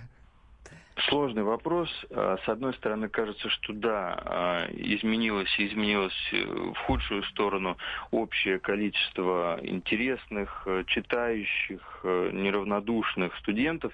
С другой стороны, вспоминая свое образование, я тоже вижу, что а, и у нас такой процент был ну, сравнительно похожим. Наверное, просто меняется мир, просто все больше и больше искусственного разума, Э, знаний, подходов и что-то... Ваш прогноз Особенно... дальше будет хуже, Андрей Игоревич? Я думаю, дальше будет просто по-другому. А для кого-то, кто привык э, к старому, это может показаться худшим. Будет просто по-другому, и э, нужно стараться раскрывать таланты. Э, людей, э, но понимать, что мы уже живем в другую эпоху. Спасибо большое. Андрей Игоревич Некрасов, адвокат, Спасибо. старший преподаватель РАНХиГС, был у нас на прямой связи. Мы продолжаем с вами обсуждать тему э, ЕГЭ, нужно это или нет, почему вас не устраивает ЕГЭ, почему не устраивает, может быть, ваших ближайших родственников, что-то вы слышали или есть какая-то история, которую вы можете нам рассказать, высказать свое мнение. 8 9 6 7 200 ровно 9702, WhatsApp, Viber, Telegram, пишите, пожалуйста. На связи у нас находится обозреватель отдела образования и науки Александр Борисович Милкус. Александр Борисович, здравствуйте, доброе утро. Доброе утро. Здравствуйте. Скажите, ну почему же ЕГЭ так отчаянно ругают? Происходит это уже не первый год, и народ никак не успокоится. Не привыкнут никак? Ну, давайте не говорить про народ. Уже есть... Э, ну вот наши слушатели, это тоже часть народа, и я еще никого э, за это утро среди сотни сообщений, ну, может быть, один-два, которые говорят, что ЕГЭ это хорошо. Э, ну вот есть объективная статистика, и она очень интересно меняется за время существования ЕГЭ, да, те семьи и дети, которые прошли через ЕГЭ, они в основном поддерживают ЕГЭ. Сейчас э, официальная статистика, которую располагает Министерство образования и науки, говорит, что 80% населения единый государственный экзамен поддерживают. Если мы говорим о выступлении э, президента Российской Академии наук Сергеева, угу. который призвал э, отменить ЕГЭ, то да. он э, очень забавную вещь, он Э, в качестве аргумента значит, при, привел возможность там ставить галочки в вопросах, э, в вопросах выбором ответа. Ну вот да, так называемые чекбоксы дав... вот эти вот, да. Таких вопросов уже давным-давно нету. uh Все вопросы тестовые, часть А, из всех э, предметов э, экзаменов э, уже исключены давно. У него вот это представление, как и у многих наших, не, проход... не проходивших детьми ЕГЭ, многих наших слушателей, читателей, вот оно из тех времен, когда ЕГЭ только возникало. И действительно тогда были споры, как оно, оно должно проходить. То есть они не успели у себя в голове обновить вот эту информацию, да? То есть ну, не перезагрузились? Наверное, не знают, когда, понимаете, когда э, процесс проходит, становится рутинным, уже вот э, от, от, откладывается те, э, та информация, которая была, когда он возникал. Сейчас он отлажен, сейчас он по-другому организован. Сейчас все вопросы с открытыми возможностями, с, с открытыми ответами, где надо аргументировать, где надо описывать, где надо включать голову. А, это другая система уже, в принципе, проверки знаний. Но она единая в стране для того, чтобы просто дети могли в той же глубинке приехать в Москву, поступить учиться. Вспомните 90-е да. годы. Да, согласен. Александр Когда Борисович, если коротко подытожить нашу с вами беседу, ЕГЭ быть, да или нет? У нас нет выбора. ЕГЭ введен федеральным законом. Я вас понял. И подписан Путиным. Александр Борисович, спасибо. спасибо большое. Александр Борисович Милкус, обозреватель отдела образования и науки комсомольской правды. Мы скоро вернемся. Инспектор гаджетов. Всем привет! Apple откажется от процессоров Intel и перейдет на собственные чипы, то есть яблочники хотят быть полностью независимыми от сторонних поставщиков. Накануне они заявили о том, что перестанут сотрудничать с Samsung, своим главным конкурентом на секундочку, и закупать у корейцев дисплеи. Что это означает для пользователей? Вероятно, яблочные новинки будут появляться в магазинах сразу после презентации, комплектующие будут производиться быстрее. Или же наоборот, спросить поставщиков по четким контрактам зачастую проще, чем собственных подчиненных. А вот цены на продукцию Apple едва ли все это изменит. Акции Intel на этой новости сильно упали в цене. Упали и тут же отжались, потому что Intel представила новый процессор для мобильных устройств Core i9. 6 ядер, 12 потоков, частота 2,9 ГГц рабочая, можно разогнать до 4,8 ГГц. Процессор потребует серьезной системы охлаждения, но инженеры что-нибудь придумают, конечно же. Не оставят же они нас, любителей видеоигр и монтирования тяжелого видео. И напоследок немного о безопасности. Исследователи корпорации Trustlook Labs обнаружили троян для Android. Он ворует сообщения из мессенджеров. Под угрозой все, что популярно в России. Telegram, Viber, Facebook Messenger, Skype. Вирус способен даже обойти антивирусную защиту. Захваченные данные могут использоваться для шантажа жертв и получения выкупа. Все, что можно тут посоветовать, качайте приложение только из гугловского Play Market и все-таки установите, наконец, уже антивирус. Базы скоро обновятся, и там будет антидот против нового трояна. Берегите себя. С вами был Андрей Рябцев. Счастливо. Инспектор гаджетов. Радио «Комсомольская правда». Реклама. Имплант Лаб. Доступная имплантация от настоящих профессионалов. Израильский имплант MIS под ключ всего за 9 тысяч рублей. Новый зуб за 3 дня. Коронка сразу. Передовые технологии и современные материалы. Имплант Лаб. Премиум качество по доступной цене. Научный подход, пожизненная гарантия и высокие стандарты качества по низким ценам. Звоните нам по телефону в Москве 241 50 50, код 495. Имплант Лаб. Имеются противопоказания. Необходима консультация специалиста журналиста. Комсомольская правда. Читайте сегодня. Риэлторы рассказали, где в столице селятся богачи. Пластический хирург, убивший пациента в бегах, но его клиники работают. Комсомольская правда. Узнайте больше. Столица старше 12 лет. Телефон рекламной службы в Москве 8 495 637 65 22. Товарищ адвокат! Адвокат! Спокойно, спокойно. Народного адвоката Леонида Альшанского хватит на всех. Юридические консультации в прямом эфире. Слушайте и звоните по субботам с 16 часов по московскому времени. Смертельно больной уралец ограбил ломбард, чтобы поехать в романтическое путешествие. Суррогатная мать отказалась отдавать детей биологическим родителям и сбежала. Две семейные пары заказали убийство своего бывшего шефа. Учитель 40 минут орала на семиклассницу за опрокинутый цветок. Итальянка собирается замуж за осужденного пожизненно русского убийцу. Никакой политики, никакой экономики. У нас особый случай. Только человеческие истории, которые никого не оставят равнодушными. В студии Екатерина Белых и Антон Арасланов. Слушайте по будням с 12 часов по московскому времени. Участвуйте в эфире бесплатно при помощи WhatsApp. Пишите прямо сейчас на номер 8 967 200 ровно 9702.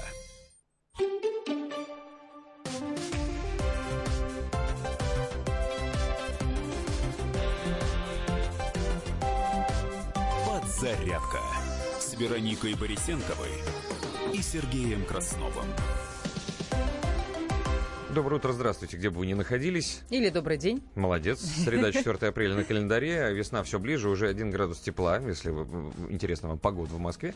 Весной пахнет, это очень здорово. День деньской практически, солнце достаточно высоко. WhatsApp, Viber и Telegram 8967 200 ровно 9702. Мы сегодня обсуждаем, нужно ли упразднить ЕГЭ или нет. Да, почему нет, почему. Большой вопрос в нашем официальном телеграм-канале «Радио Комсомольская правда». Можете найти, не забудьте подключиться, потом проголосуйте. Шесть вариантов ответа. Телефон прямого эфира для высказывания ваших мнений распространения 8 800 200 ровно 9702. Но и это еще не все.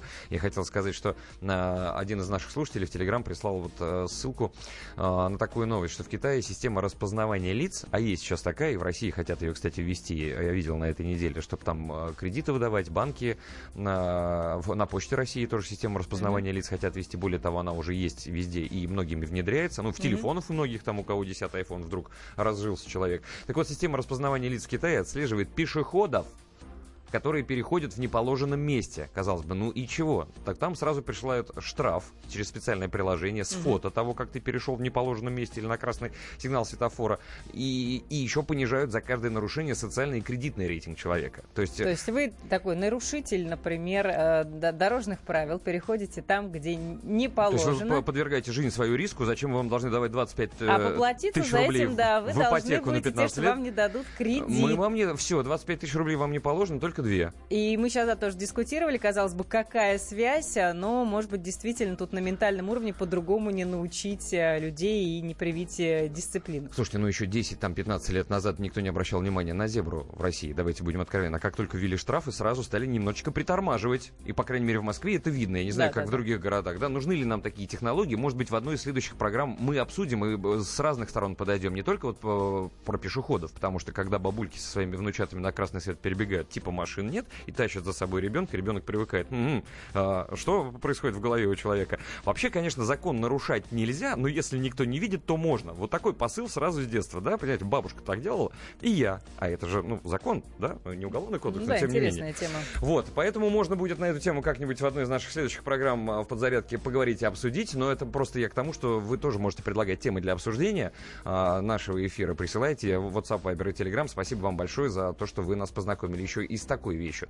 Ну, а сейчас мы хотели бы обсудить вот что. В понедельник мы с вами, если помните, обсуждали закон, который позволяет упразднять управляющие компании. Так называемый, такой Владимир Путин этот закон подписал накануне. Ну, как мы и говорили, что он обязательно должен его подписать, потому что он был одним из, э, даже не то чтобы инициатором, он очень поддерживал э, такое нововведение, чтобы мы с вами перестали платить э, через посредников. Ну, то есть сейчас управляющие за компании... воду, да, мусор, да, сейчас мы сначала... Выступают в качестве посредников, а теперь можно обходиться без них. Да, и, соответственно, подписал Владимир Владимирович, чего буквально... Заместитель вот... редактора отдела да. экономики «Комсомольской правды». Наш любимый, уважаемый, хорошо знакомый Елена Аракелян на прямой связи находится. Лена, доброе утро. Доброе утро. А, доброе утро. Да, Лена, расскажи, пожалуйста, вот э, чуть подробнее. Во-первых, это будет, наверное, в программе звучать в какой-то, да, да, об этом, может быть, ты сама расскажешь в, в эфире «Комсомольской правды». Во-вторых, э, все-таки это хорошо, что, что Путин подписал наконец этот закон, и все, теперь это работает на, с апреля на законных основаниях. Да, ну мы подробнее об этом поговорим где-то в час дня сегодня. Угу. А, Это программа «Личные то, деньги», что... да? Правильно я понимаю, да. Лен? Да, спасибо. А, «Личные деньги» и... в 13.05 на «Комсомолке». Слушайте с Еленой Аракелян. Но, да, продолжи.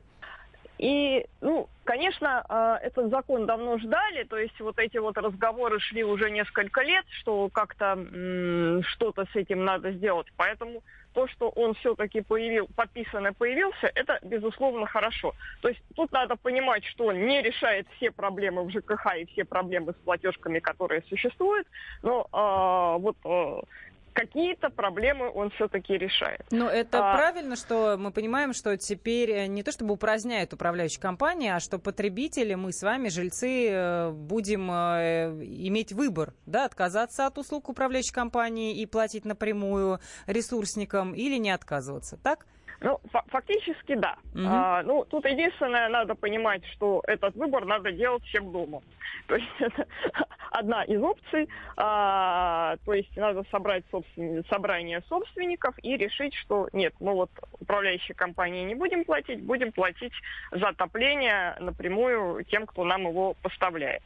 И есть вторая опция. А, если управляющая компания а, у него накопились долги больше, чем за два месяца, сами ресурсники могут принять решение порвать с ней договор и перевести, перейти на прямые отношения с жильцами. То есть тут жильцам вообще ничего делать не надо, их автоматом переведут на эти прямые договора. Да, Лен, я еще а... хотел заострить внимание на том, что вот сейчас вот если многоэтажка построилась, то вот этот уже закон действует по умолчанию. То есть управляющей компании как бы и нет да, но можно да, заключить с ней договор. Но по, по умолчанию... Ну, вот то так есть, э, тут, э, да, тут уже жильцы сами будут выбирать, как они будут, э, то есть через кого они будут работать. Ну, в это по платить. аналогичной схеме мы платим за телефон и платим за э, Да, энергию, за да, электричество, напрямую. И за Мгм. электричество. Да, спасибо Вот. большое.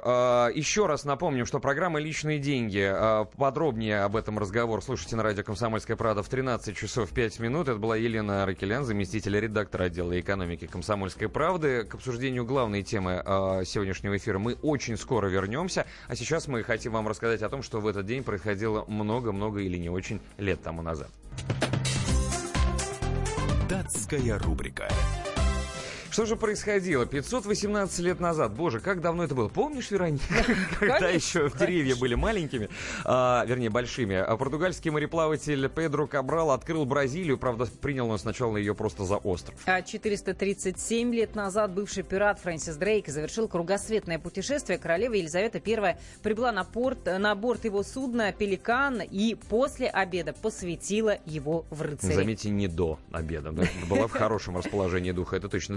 265 лет назад в этот день был указ императрицы Елизаветы Петровны в России, а, и этот указ отменил смертную казнь. А в 1876 в Париже был выдан патент 112024, такой был его номер. Так вот, содержал он краткое описание и чертеж электрической свечи. Автором изобретений был русский инженер Павел Яблочков. Ну, а 4 апреля, день рождения, в этот день, во-первых, родился кинорежиссер Андрей Тарковский. А, Что касается актеров, то американский актер Роберт Джон Дауни-младший, актер и телеведущий Дмитрий Нагиев также отмечает сегодня свой день рождения, теле- и радиоведущий Антон Камолов. Ну и еще в этот день родился известнейший поэт-песенник Илья Резник. Кто не знает таких хитов, как «Маэстро», «Еще не вечер», «Старинные часы», «Вернисаж» и вот песня «Ночной костер», которую мы специально по поводу дня рождения уважаемого Ильи Резника ставим в эфир.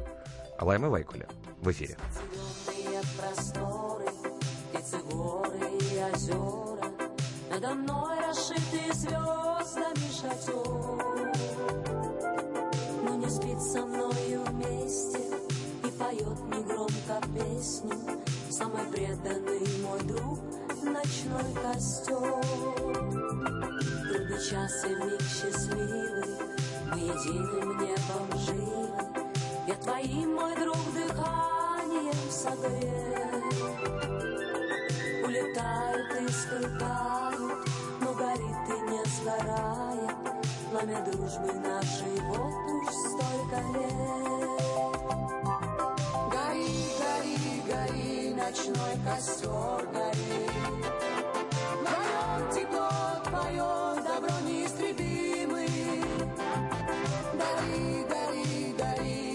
ночной костер гори. Воспоминания о друзьях моих любимых.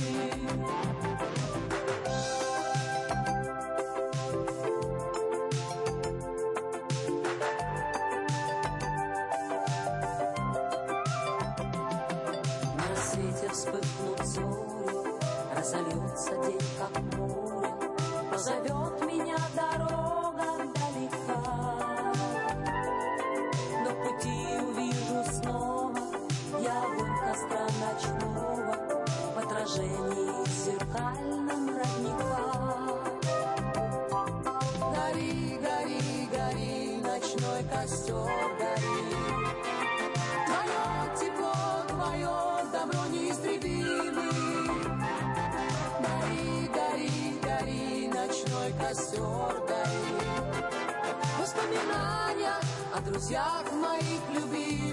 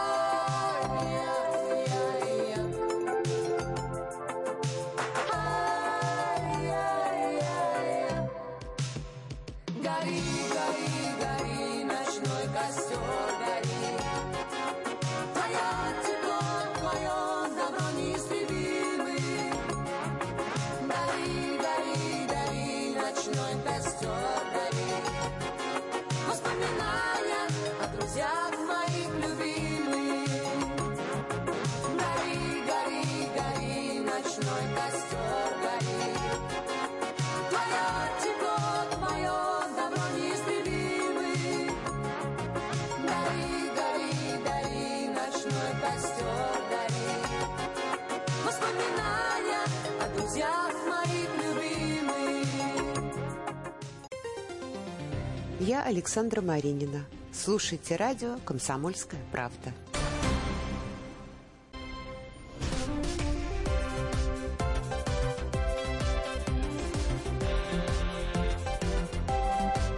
Подзарядка с Вероникой Борисенковой и Сергеем Красновым.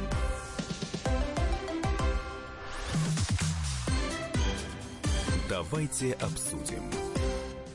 Ну, давайте мы обсудим и коротко напомним, на какую тему мы с вами разговариваем Что обсуждаем, здесь да. и сейчас. Да, что мы при этом обсуждаем? Обсуждаем мы с вами э, насущную тему и задаем вам один и тот же вопрос. А вопрос у нас следующий, друзья. А, так, се- секундочку, у меня тут Ну, мы говорим сегодня проблема. о едином ЕГЭ. госэкзамене, да, плюсах и минусах. Э, Надо ли поддерживать э, идею вообще его упразднить или просто поменять систему и усовершенствовать, как все время говорят в Минобрнауке, что отменять мы ничего не будем, просто будем э, совершенствовать. Да, А я есть- все починил и могу тебе сейчас перехватить Да. э, эстафетную палочку. Стоит ли упразднить ЕГЭ? Вот этот самый главный вопрос, который мы вам задаем в течение всего нашего эфира в телеграм-канале «Радио Комсомольская правда». Можете в поисковике в, э, внутри мессенджера Телеграм набрать вот э, «Радио Комсомольская правда». Должно выскочить либо латинскими буквами попробуйте «Радио КП». Если вдруг не получается по каким-то причинам, зайдите на наш сайт kp.ru, там есть прямая ссылка на наш телеграм-канал. Зайдите, подключитесь обязательно, тогда вы сможете принять участие в вопросе. Нам важно знать ваше мнение. Стоит ли упразднить ЕГЭ? Есть шесть вариантов, которые вы можете выбрать, и они все разнонаправленные, которые больше нравятся, такой выбирайте. Да, мы и так потеряли думающее поколение, считают 62% наших подписчиков. А, да, но сначала нужно найти достойную альтернативу, так считают 13%, 10% считают, что нет, ЕГЭ уравнивает шансы всех выпускников. Да, экзамен это не шоу интуиция, 6%. Нет, это уборная, э, удобная форма контроля знаний, 4%. И столько же считают, что нет, так исключен произвол со стороны экзаменаторов. Но, э, с другой стороны, сейчас понятно, что большинство, подавляющее, пожалуй, высказывается за то, что все-таки ЕГЭ стоит упразднить или каким-то образом его поменять. И это важная тема, к которой мы с вами очень скоро вернемся. Сейчас мы хотели бы вам напомнить, э, что происходит в день сегодняшний. Для этого есть наша специальная рубрика, она называется «Напоминалка». Давайте в нее ненадолго окунемся. Напоминалка. Так, сегодня истекает срок, который Роскомнадзор дал мессенджеру Telegram, чтобы передать ФСБ ключи шифрования сообщений. В случае невыполнения этого условия доступ к мессенджеру в России могут заблокировать. Будем надеяться, что этого не произойдет, а в Гааге по инициативе России пройдет внеочередная сессия Исполнительного совета Организации по запрещению химического оружия в связи с делом об отравлении Великобритании экс-полковника ГРУ Сергея Скрипаля и его дочери Юлии. В Москву прибудет спецпосланник председателя КНР, члена Госсовета КНР, министр иностранных дел КНР Ван И. Ну а в Минске пройдет встреча трехсторонней контактной группы по ситуации на востоке Украины. Там будут затронуты вопросы обмена пленными. Минтранс России планирует провести переговоры с таджикской стороной по снятию ограничений в авиасообщении. На специальном заседании Исполнительного совета Организации по запрещению химического оружия Россия, а, как я уже сказал, представит предложение по расследованию инцидента в Солсбери а, делу Скрипаля. И 15-дневный срок по поводу телеграммы также сегодня истекает. Но самая главная новость, о которой хотелось бы еще сказать, что сегодня произойдет. Президент России Владимир Путин прибыл с двухдневным визитом в Анкару. Первая зарубежная поездка российского лидера после победы на выборах. Путин э, совершает ее по приглашению президента Турции Реджепа Тайипа Эрдогана. И сегодня пройдет вторая трехсторонняя встреча глав России, Турции и Ирана. Все в сборе, как нам сообщают новостные ленты. И вот подробнее о планах президента в рубрике «Коридоры власти» мы с вами послушаем. Уже в этом часе не пропустите и не переключайтесь. А теперь мы переходим к обсуждению темы про ЕГЭ. Давайте обсудим.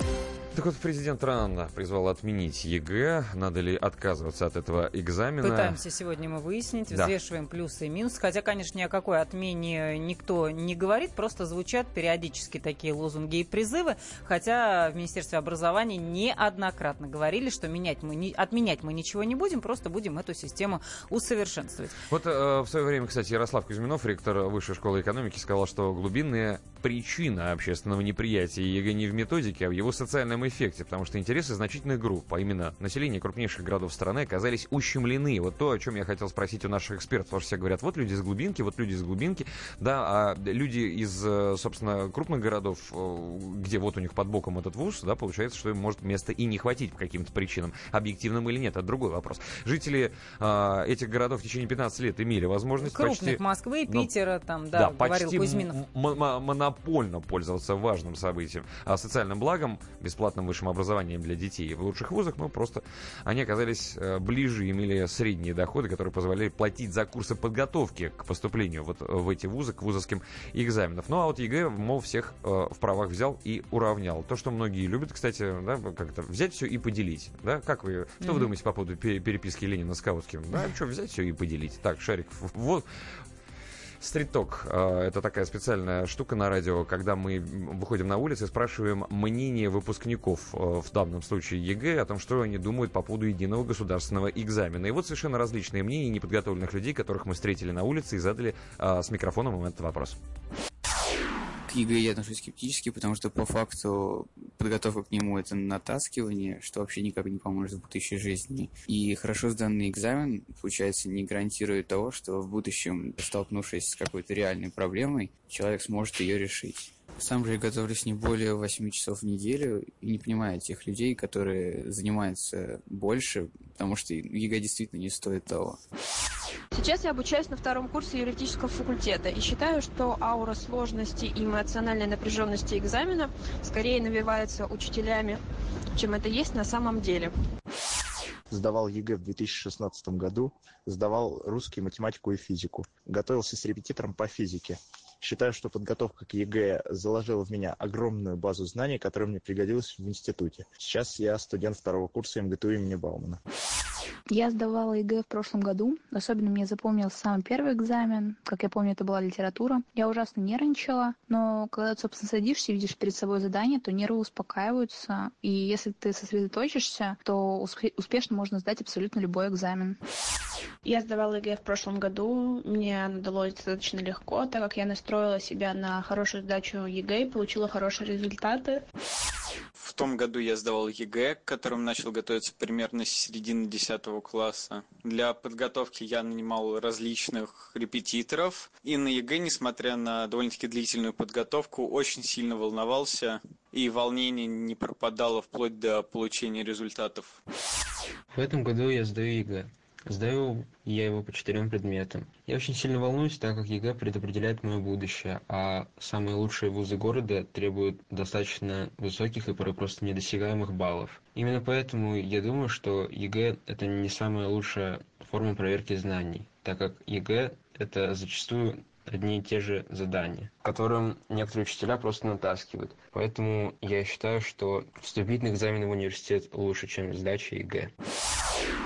Ну, вот это мнение тех людей, которые либо готовятся к ЕГЭ, либо прошли через А э, вот что, него. да, что пишете вы, наши слушатели. Я против ЕГЭ. Ужасная придумка чиновников от образования. Во-первых, жуткий стресс для неуравновешенной психики современных детей. Во-вторых, 11-летнее образование, похоже, ввели для того, чтобы целый год натаскивать детей к экзамену. Так было в московской школе, где учился мой внук. Так было практически везде. Ведь результат сдачи ЕГЭ является показателем работы педагога. Кому же хочется упасть лицом в грязь?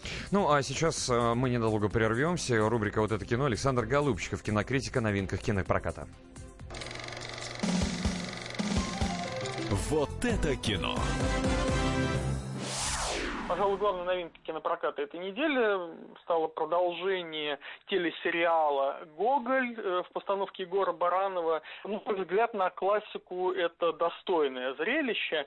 Есть э, новизна определенная в том, как создатели картины увидели Вия, как увидели пожиратели душ.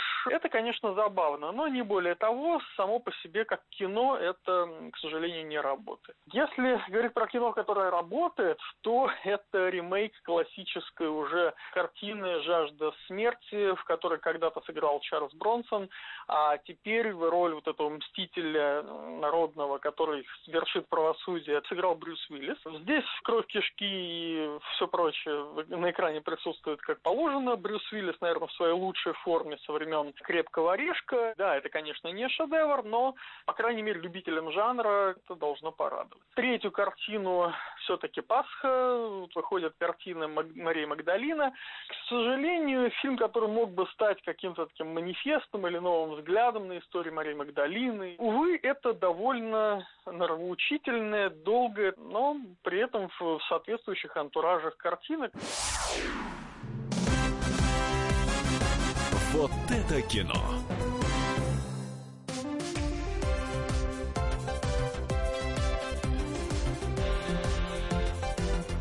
Подзарядка с Вероникой Борисенковой и Сергеем Красновым. Прекращаю свою деятельность на посту президента СССР. И на небе. Илья Ковальчук! Я не верю своим глазам! Это с нами уже явно было. Это дежавю. Воспоминания о прошлом, о том, что было в детстве и молодости, то, что мы бережно храним в памяти. Программу «Дежавю» слушайте по будням с 11 вечера по московскому времени.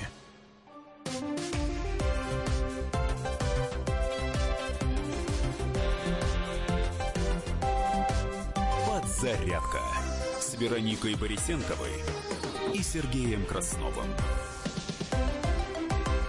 Еще раз здравствуйте, друзья. На всякий случай напомню, что 9 часов 17 минут. Вы слушаете радио «Комсомольская Доброе правда». утро, добрый день. А, Время, которое мы сообщаем, а, московское. Если вы потеряли Мих... э, Михаила Антонова и Марию Бачейную программу, которая называется «Главное вовремя», напомним, что она выходит на следующую неделю, сразу после нас, ну, а именно с 7 до 11 по московскому времени. И ребят вернутся в эфир и будут вас продолжать радовать и заряжать энергией каждое утро. На следующей неделе все пять рабочих дней, ну, а до конца этой недели мы, собственно, с Вероникой Борисенковой находимся в эфире. Но не одни, потому что нас периодически навещают наши коллеги, которые Ваши рассказывают... любимые. Да, да, и долгожданные. Вот, допустим, автообозреватель «Комсомольской правды» Кирилл Бревдо с нами на прямой связи прямо сейчас.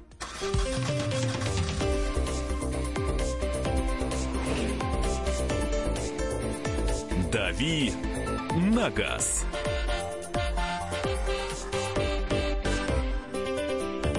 А, Кирилл, еще раз доброе утро и здравствуй. Да, доброе утро. А Скажи, пожалуйста, на что стоит обратить внимание, б- что, на, на что ты хотел бы заострить наше внимание, на чем бы вот сейчас?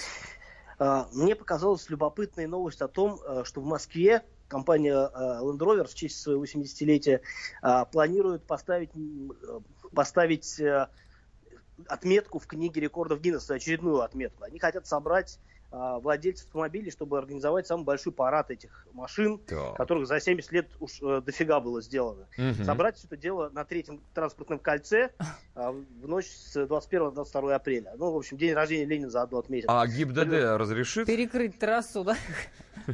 А я не думаю, что будут перекрывать, но мне любопытно, как это будет организовано. А, Не думаю, что я пойду смотреть, хотя, если их будет действительно столько, я и из дома услышу, как они там все собираются, скорее всего. Посмотрим. Э, Ну, наверное, они как-то это дело согласуют, потому что компания, в общем-то, такая значительная. И в любом случае такие серьезные, такие серьезные сходки, они, в общем, без э, уведомления властей, наверное, не решают. Я помню, что еще даже в 2004 году, когда мы пытались там организовать э, один автопробег достаточно крупный, гнил автомобилиста, это было там в, в сентябре, там, а, октябре 2004 года, я помню, что нам говорили, что Москва трудный город. Просто так мы сейчас с вами там в 20 автомашин со, со всей страны, которые приехали, не проедем. Поэтому была вызвана специальная машина сопровождения ГИБДД со всеми мигалками, со всеми почтами. Мы ехали очень-очень медленно в правом ряду, тогда еще выделенных полос не было, и это было действительно трудно, и трудно было это очень согласовать. Поэтому, может быть, сейчас, конечно, все проще, может быть, уже отработан некий механизм, это интересно. Ну, будет. Видимо, поэтому ночью и собираются, когда трафик меньше, тем более с ночи с субботы на воскресенье. Так что э, я думаю, что там действительно люди будут, э, значительное количество водителей будут в эту ночь не совсем водители. Знаешь, как, А как те, в том анекдоте, хотят- да, как, когда э, американцы высадились на Луне, а Брежнев говорит, там наши полетят на Солнце. Говорит, так мы же сгорим, так мы же не дураки в политбюро, ночью полетите. Да, разумно, разумно. А, Вообще хочу сказать, что да, а, вот британцы, они очень любят себя э, засовывать в книгу Гиннес, в частности, вот, что Ягуар, что Land Rover, они а, в последнее время вот прям этим увлекаются по полной программе. Я за несколько месяцев, за последних, видел несколько а, роликов, где а, эти машины каким-то образом пытаются себя промотировать, да, путем каких-то невероятных достижений. И, в общем, так что, мне кажется, такой э, парад будет э, вполне в, рамке, в рамках и в духе этой компании. А, еще один короткий вопрос хотелось бы с тобой обсудить, узнать твое мнение. Я недавно уже говорил а, в несколько минут назад в нашем эфире. В сообщении есть такое, что вот в Китае существует система распознавания лиц, которая отслеживает пешеходов, которые переходят в неположенном месте. И не просто так, а сразу им присылают штраф через специальное приложение. штраф. С фото, да. А еще сразу понижают за каждое нарушение так называемый социальный и кредитный рейтинг человека. Вот как Ты ты не считаешь, 1 апреля эту новость видел случайно, нет? а, ты знаешь, э, слишком слишком, э, слишком муторно. Одно дело написать текст, другое дело выложить скриншоты с китайскими иероглифами э, со ссылкой на основной ресурс. Вот. Ты понимаешь, что китай, китайцы могут до этого дойти, и э, в систему распознавания лиц... э, Предположим, что это даже э, первоапрельская шутка. Неважно. Как Система распознавания китайских лиц это особенно. Но, по- понимаешь, это же все оттуда идет, потому что это все корейские технологии, там и китайские в том числе, все это рядом. Неважно. Предположим, что это 1 апреля. Но мысль тебе не кажется разумной? Как еще, особенно в России, приучить пешеходов переходить в положенном месте и на зеленый сигнал светофора? Огромное количество людей калечится и гибнут именно потому, что опять русский авось. А, Если будут штрафы приходить, конечно, людей это будет э, так или иначе строжить. А, Но опять-таки, как это ну, э, трудно придумать, что это будет реализовано в ближайшее время. Но с другой стороны, невозможно, опять-таки, а, невозможно предполагать, что этого не будет. То есть э, мы все смотрим фантастические фильмы, а, вез- там везде система распознавания лиц, тем более, что эта технология уже, она не какая-то запредельно а, там, фантастическая, а она вполне реальна. Вот она И работает, думаю, мы ее что- видим, да. Я думаю, что мы до этого дойдем обязательно. Да, спасибо тебе большое. Это был автообозреватель Спасибо. «Комсомольской правды» Кирилл Бревдо с, э, со своим мнением. А Я все-таки хочу сказать, что, ну, конечно, система на- распознавания лиц это круто, но многое объясняет, почему в Японии так любят ходить вот в этих э, медицинских масках на самые глаза натянутые. Ну, там есть огромное количество причин для этого, правда, и совсем не с плохой экологией это связано. Вот, но такие вещи плюс капюшон, да, и, и все, и, ка- и камеры, в общем-то, уже не работают. Тогда придется принимать со- соответствующий закон, что на улице нельзя ходить, пере- переходить дорогу с маской на лице нельзя. И это будет, ну, в общем, будем посмотреть, друзья, потому что, по большому счету, мы с вами живем в будущем, которое тоже не незыблемо, а тоже каким-то образом развивается. Давайте обсудим. Президент РАН а, накануне призвал отменить ЕГЭ, именно поэтому мы сегодня обсуждаем с вами эту тему и в конце концов решили спросить ваше мнение. Как же вы в конце концов считаете, стоит ЕГЭ упразднить или нет? Наш телеграм-канал «Радио Комсомольская правда», так, собственно, русскими буквами надо его искать, либо латинскими буквами «Радио КП» в одно слово.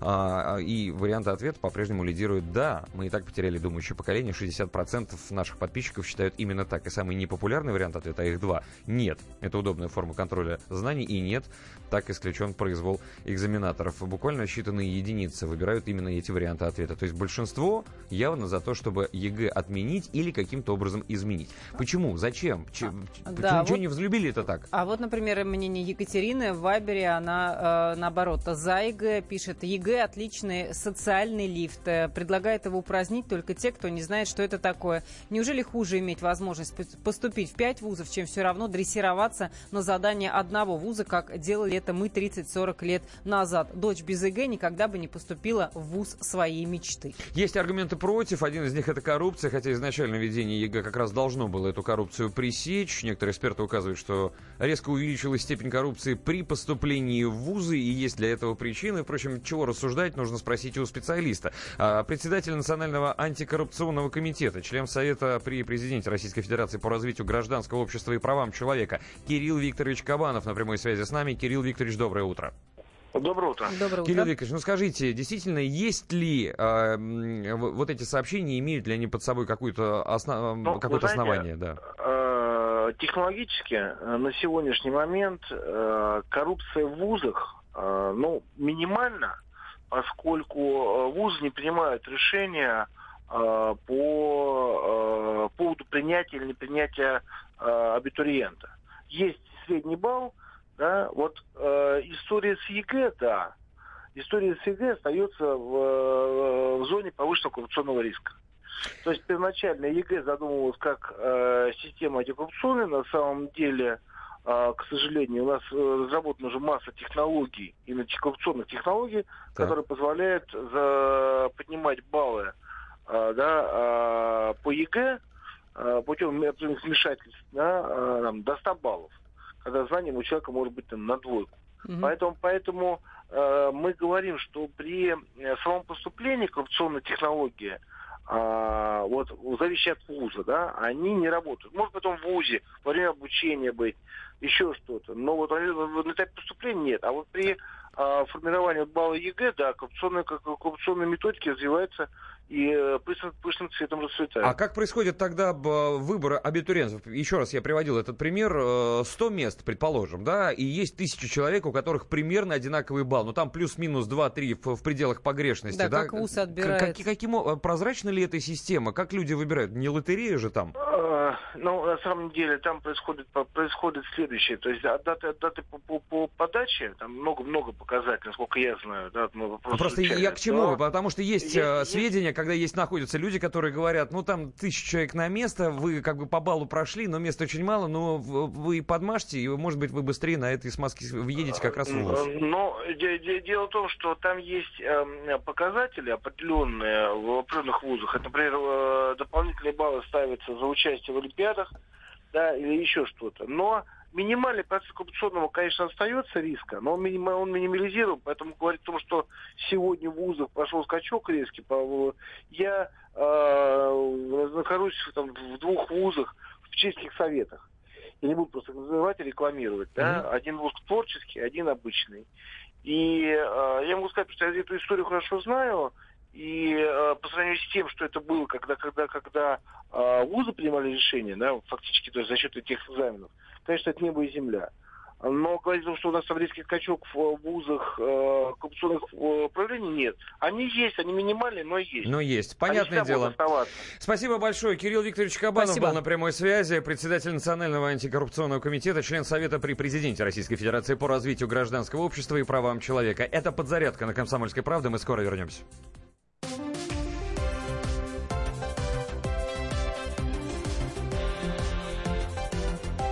«Зарядка» с Вероникой Борисенковой и Сергеем Красновым. Бутылка «Шато Марго» 1787 года. 225 тысяч долларов. «Феррари 250 Теста Росса» 1957 год. 12 миллионов долларов. Картина Ван Гога «Портрет доктора Гаше» 1890 год – 80 миллионов долларов. Есть вещи, которые со временем становятся ценнее. Но информацию лучше получать оперативно. Слушайте темы дня по будням на радио «Комсомольская правда».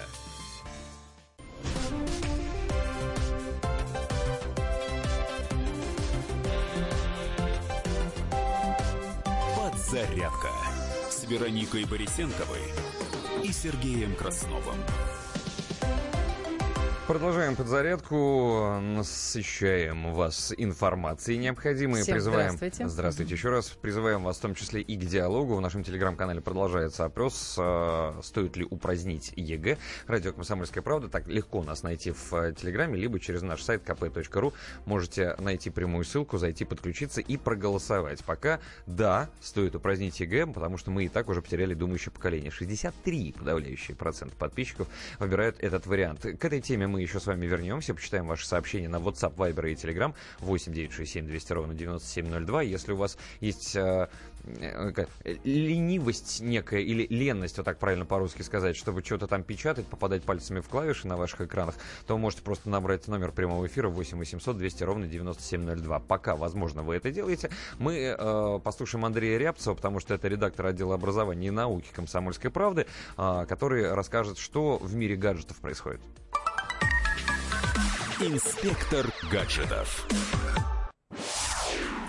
Всем привет! Apple откажется от процессоров Intel и перейдет на собственные чипы, то есть яблочники хотят быть полностью независимыми от сторонних поставщиков. Накануне они заявили о том, что перестанут сотрудничать с Samsung, своим главным конкурентом на секундочку, и закупать у корейцев дисплеи. Что это означает для пользователей? Вероятно, яблочные новинки будут появляться в магазинах сразу после презентации, комплектующие будут производиться быстрее. Или же наоборот, спросить поставщиков по четким контрактам зачастую проще, чем собственных подчиненных. А вот цены на продукцию Apple едва ли все это изменит. Акции Intel на этой новости сильно упали в цене. Упали и тут же отжались, потому что Intel представила новый процессор для мобильных устройств Core i9. 6 ядер, 12 потоков, частота 2,9 ГГц рабочая, можно разогнать до 4,8 ГГц. Процессор потребует серьезной системы охлаждения, но инженеры что-нибудь придумают, конечно же. Не оставят же они нас, любителей видеоигр и монтирования тяжелого видео. И напоследок немного о безопасности. Исследователи корпорации Trust Look Labs обнаружили троян для Android. Он ворует сообщения из мессенджеров. Под угрозой все, что популярно в России. Telegram, Viber, Facebook Messenger, Skype. Вирус способен даже обойти антивирусную защиту. Захваченные данные могут использоваться для шантажа жертв и получения выкупа. Все, что можно тут посоветовать, качайте приложение только из гугловского Play Market и все-таки установите, наконец, уже антивирус. Базы скоро обновятся, и там будет антидот против нового трояна. Берегите себя. С вами был Андрей Рябцев. Счастливо. Инспектор гаджетов. Давайте обсудим.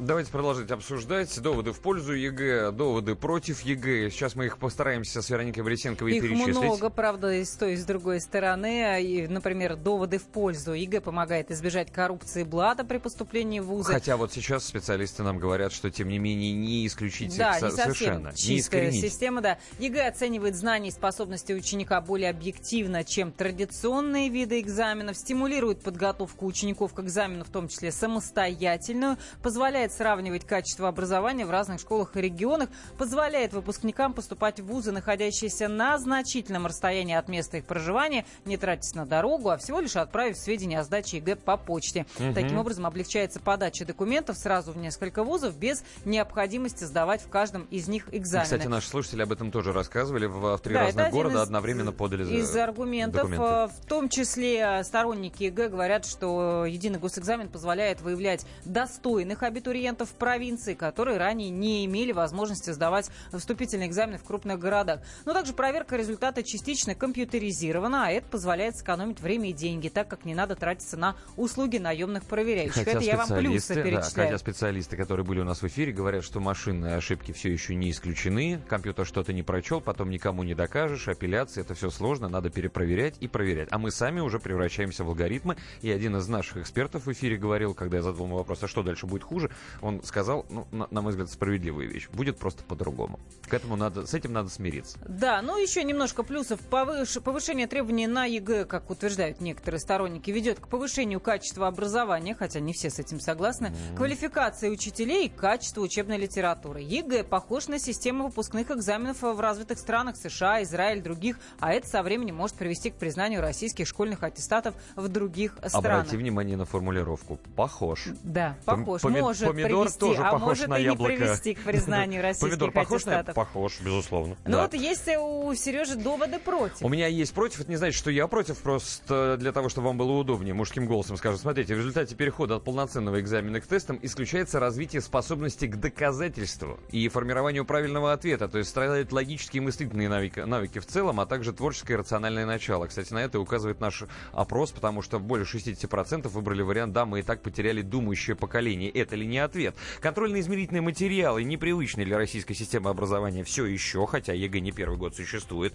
По обществознанию, допустим, единый государственный экзамен, а, в нем содержатся некорректно поставленные задания и спорные варианты ответов. Вот это надо проверить. Кстати, этот минус, потому что мы говорим mm-hmm. что о том, что ЕГЭ постоянно меняется, и наши специалисты, которые появлялись у нас сегодня в эфире, говорили, что вот, э, собственно, даже президент РАН э, mm-hmm. говорил, а говорил он старую информацию, которую он, видимо, не обладает обновленной, потому что он тоже там во власти стереотипов находится. Но, тем не менее, ЕГЭ не помогает полностью избежать коррупции. То, о чем мы говорили, да, эксперты да, наши говорили. И одним контрольно-измерительным материалом качественно проверить нельзя уровень подготовленности слабо и хорошо подготовленных выпускников школ. И я могу продолжать перечислять дальше, потому что их на самом деле тут больше десяти, но еще один момент, который у меня постоянно сидит в голове еще советских времен.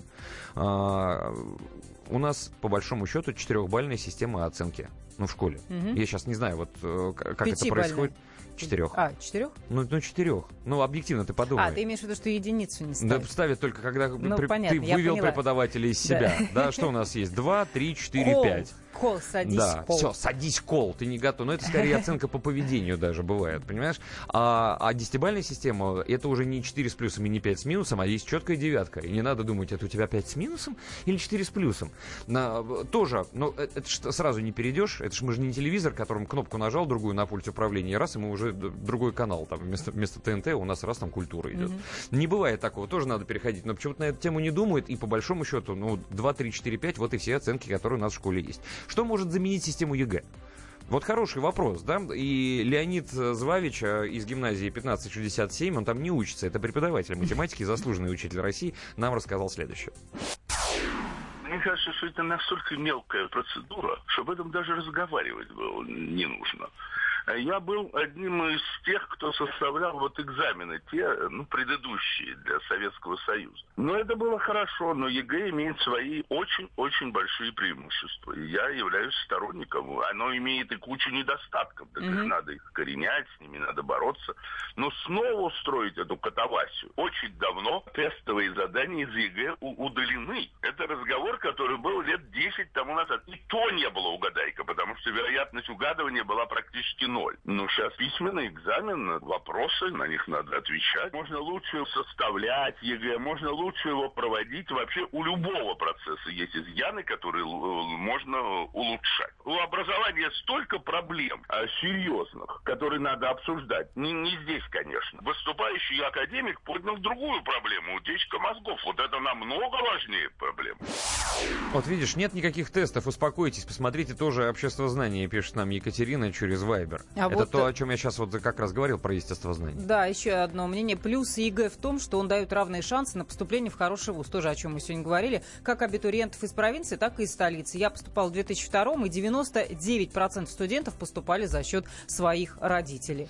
А, как сдают экзамены в других странах? Давайте сейчас послушаем, потому что у нас есть данные по США, данные по Испании данные по Финляндии. И наши специальные корреспонденты разобрались в этом вопросе, и вот что они нам рассказали. Алексей Осипов, США. В Соединенных Штатах Америки нет единой системы, схожей с российским ЕГЭ. Половине штатов нужно сдавать выпускные экзамены для получения аттестата зрелости. В другой нет. Но вот если юноша или девушка решили получать высшее образование, то нужно будет сдать один из тестов, который ориентирован на оценку степени готовности к учебе в ВУЗе. Тесты эти можно сдавать несколько раз в течение года и отправить в каждый из выбранных вузов лучшие результаты требуемого конкретным университетом теста. Большинство заданий Заданий тестов разделены на три части. Математическую, анализ текста и сочинение. Часть заданий – это вопросы с пятью возможными вариантов ответов. Владимир Добрынин, Испания. Такого экзамена, как э, в России ЕГЭ, в Испании э, просто не существует. Здесь по итогам бакалавриата, то есть последней ступени общеобразовательной школы, ученики пишут обыкновенные контрольные работы, даже не сдают отдельных специализированных каких-то экзаменов, когда выделяется день, чтобы прийти, получить вопросы, вытянуть билет, ответить на эти вопросы, получить оценку. Для того, чтобы поступать в университет, затем сдаются отборочные экзамены, то есть вступительные экзамены, они называются селективидат, но это уже, повторюсь, в стенах университета. Кроме того, для поступления в университет учитывается еще и средний балл аттестата.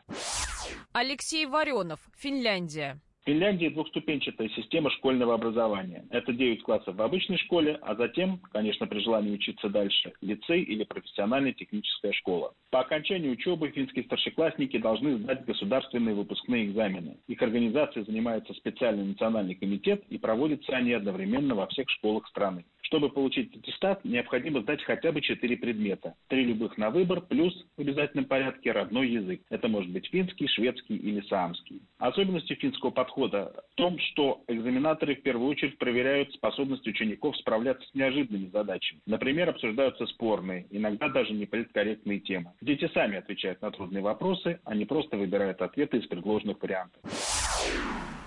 Не могу при этом не вспомнить один из комментариев, который пришел нам на, на мессенджеры. А зачем нам знать, что у них там в, в стране происходит? У них президенты неучи и дураки. На что хочется возразить, э, сосед по лестничной клетке тоже может быть, по вашему мнению, дураком, но у него очень хороший ремонт в квартире. Чего бы этот опыт не перенять, а не а, плясать от печки. Про ущемление жителей больших городов это правда, но бюджетное образование существует на налоги со всей страны. Ничего страшного, если москвич поедет, к примеру, учиться в Иваново, сообщает нам Екатерина. А про коррупцию во время ЕГЭ ерунда.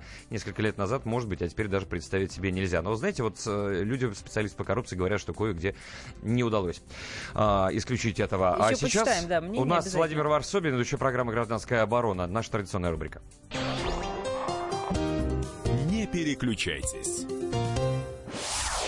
Я Владимир Варсобин, обозреватель «Комсомольской правды», ну и, конечно, ведущий «Гражданской обороны». И сегодня мы поговорим об Абхазии, об этой маленькой республике, маленькой и гордой республике, которая живет на дотации российской э, казны.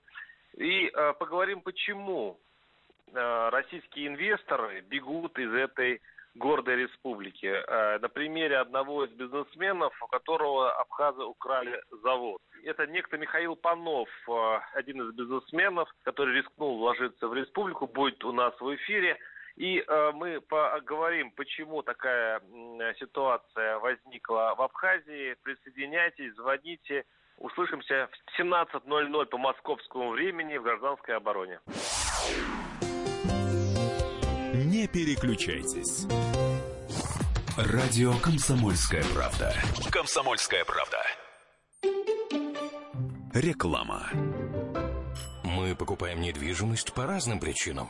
Чтобы жить, сдавать в аренду, для инвестиций. Покупая на этапе строительства, рассчитываем на рост цен – Новая башня рядом с метро «Деловой центр». Цены от 15 миллионов 800 тысяч рублей. Звоните 256 1020. Код 495 256 1020. Застройщик ООО «СТ Тауэрс». Проектная декларация по адресу Москва, 1 Красногвардейский проезд, 1718. Вы хотите улучшить жилищные условия? Купить квартиру побольше, по выгодной цене? Мы предлагаем квартиры на Рязанском проспекте в пяти минутах езды от третьего транспортного кольца. Двухкомнатные квартиры от 8 миллионов 300 тысяч рублей. Звоните 181 40 50. Код города 495. 181 40 50. Проектная декларация по адресу Рязанский проспект, дом 2, строение 25. Застройщик ООО «Сестройэкспо». Уже 7 лет я снимаю квартиру в Москве. Плачу 30 тысяч в месяц. А оказывается, всего от 2 миллионов 100 тысяч рублей я мог бы купить свою светлую и уютную квартиру на юге Москвы. Нет смысла снимать. Если прикинуть, я уже потратил на съемное жилье большую сумму. Квартиры с нестандартными планировками от 2 миллионов 100 тысяч рублей. Звоните 162 70 30. Код города 495 162 70 30. ООО «Москва Московский ипотечный центр МИЦ. Проектная декларация по адресу Космодемьянская набережная, дом 52, строение 1Б. Читайте сегодня. Риэлторы рассказали, где в столице селятся богачи. Пластический хирург, убивший пациента в бегах, но его клиники работают. Комсомольская правда. Узнайте больше. Для лиц старше 12 лет. Телефон рекламной службы в Москве 8 495 637 65 22.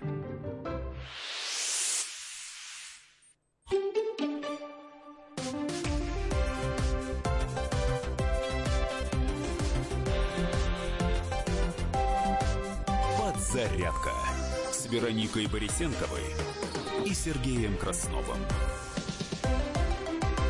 Ну что ж, друзья, мы напоминаем, что нам интересно ваше мнение по поводу ЕГЭ, как такового экзамена. Нужно его упразднить, нужно его изменить, или нужно э, его, наоборот, оставить, и на самом деле все хорошо. Большое количество сообщений в WhatsApp, Viber и Telegram 8 967 200 ровно 9702. Но вы можете нам также и позвонить 8 800 200 ровно 9702, высказать э, свое мнение, потому что мы хотим во-первых, а, чтобы вы высказались. Во-вторых, мы напоминаем, что в нашем телеграм-канале «Радио Комсомольская правда» также проходит опрос, стоит ли упразднить ЕГЭ. Если вам лень звонить, лень набирать, можете просто подключиться к нашему телеграм-каналу а, «Комсомольская правда» и просто один раз пальцем нажать на любой из шести предложенных вариантов. А, ваше мнение таким образом тоже будет учтено, и итоги мы подведем уже ближе к 11 утра по московскому времени. Но пока вы это делаете и дозваниваетесь, 8 800 200 ровно 9702, стоит ли упразднить ЕГЭ, нужно или нет, мы расскажем расскажем вам о том, что в мире происходит, срез времени, а, чем дышит планета, заголовки новостей прямо сейчас. На минуту. Роспотребнадзор выявил на мусорном полигоне под Коломной опасные нарушения и предупредил об опасности распространения брюшного тифа и сибирской язвы. Глава Кемеровского МЧС опроверг сообщение об обысках в его доме. Сотовые операторы начали проверять владельцев серых сим-карт. Постпред Российской Федерации при ЕС не удивлен заключением по веществу в деле Скрипаля. Кредитование малого и среднего бизнеса выросло впервые с 2013 года.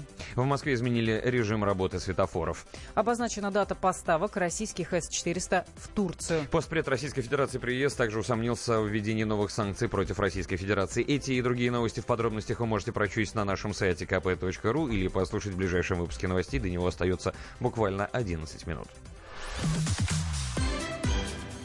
Давайте обсудим. Давайте обсуждать 8 800 200 ровно 9702. Пока у вас есть немного времени для того, чтобы дозвониться в нашу студию и высказать свое мнение, напомним и WhatsApp, Viber и Telegram, куда вы можете написать 8 9 6 7 200 ровно 9702. И о просто Telegram-канале не забывайте, нам важен действительно каждый голос. Это поможет сделать наиболее точные выводы и подвести итоги. А до подведения остается практически один час. Президент РАН призвал отменить ЕГЭ. Это случилось накануне, и вот мы пытаемся выяснить, э, почему, как так происходит происходит, если уже президент Российской Академии Наук начинает об этом заявлять? Хотя мнение о том, чтобы убрать вообще ЕГЭ и вернуть все к старой системе, звучат неоднократно. Вообще практически с самого начала, как только появились мысли э, вводить ЕГЭ, а началось все еще в 97-м, тогда проходили тестирование новой системы оценки знаний школьников. Прототипы ЕГЭ на добровольной основе тогда прошли учащиеся некоторых школ.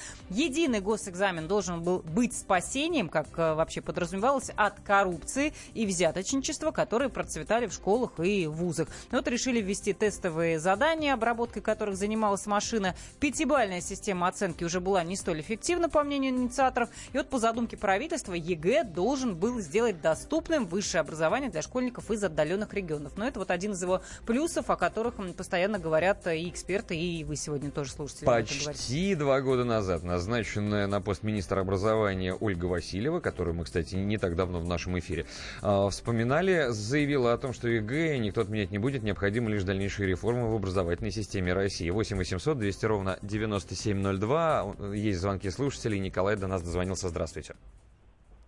Николай. Николай, Здравствуйте. я слушаю вас эфир. Да-да-да. Глубоко прав академик Сергеев, что выставил на общее обсуждение такую идею об отмене ЕГЭ и вернуться к старому образованию. Объясняю почему. Угу. Я сам отец двоих детей. У меня уже дочери взрослые, обученные, как бы сейчас уже работает. Младшая дочь врач по образованию. Я понимаю, мы сами прошли через это ЕГЭ и знаем, что это такое. Во-первых, дети, которые учатся нормально, они так и учатся во второй системе образования. Дети Так. получают нормальное образование, они не травмируются.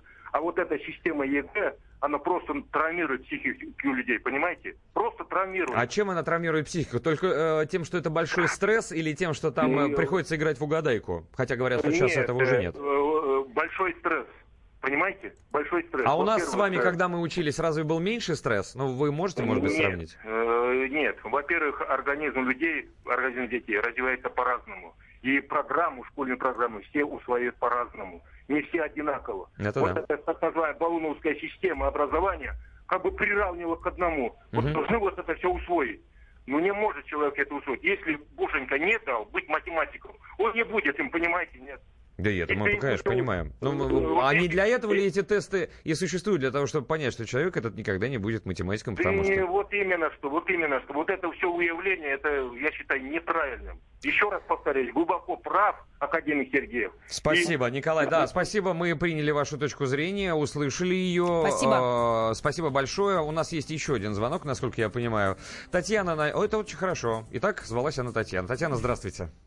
Здравствуйте. Говорите, говорите, Татьяна, мы слушаем вас. Э, Добрый день. Да-да-да-да, да, да, вы в эфире Да, вы в эфире, Татьяна. Да, здравствуйте, здравствуйте, Виктория, здравствуйте, Сергей. Я очень э, с уважением отношусь к методике ведения, э, к речи.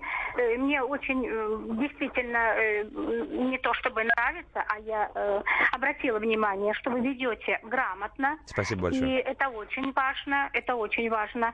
И очень приятно еще также сказать, что оживилась программа «Время» на Первом канале с э, приходом э, Кирилла Клейменова. А что по поводу без- нашего вопроса, по поводу ЕГЭ вы можете сказать, Татьяна? Да, по поводу ЕГЭ. Вот предыдущий э, говорил э, э, родитель, э, девочка или кто, дети поступили в медицинский вуз и так Да. далее. Вот вы знаете, он прав, он прав, э, потому что действительно такая профессия, как врач, учитель, где нужна особенная душа, где нужно слово, где необходимы глаза, зеркало души. Это действительно э, настолько, наверное, в этом в первую очередь необходимы коррекции. И для То того, чтобы это необходимо- оценить, вы имеете в виду, нужен живой человек, а не просто сухие цифры, Да, которые на бумаге спасибо, напечатаны. Сережа. Спасибо, Сергей, с уважением к вам. Да, вы очень понимаете людей, которые вам звонят, и это очень приятно. Вы наверняка сдавали и Ника, э, и вы. Наверняка традиционная форма сдачи экзамена. Да, конечно, это было еще в Советском Союзе. Тать- Таня, э, Татьяна, спасибо, Спасибо вам вам за большое. приятные к слова и за звонок. Да, ограничены во времени. Мы очень благодарны вам за то, что вы смогли дозвониться и высказать нам его. Мы продолжим это делать с вами, друзья. Продолжим. Действительно, мы не будем бросать сейчас эту тему. Но дело в том, что у нас, э, э, знаете, межгород, я бы даже сказал, за из-за границы звонок. Дмитрий Смирнов, специальный корреспондент, взял трубку, набрал и, и, между прочим, не жалея денег, висит на линии и ждет, чтобы посвятить нас, что происходит в коридорах власти.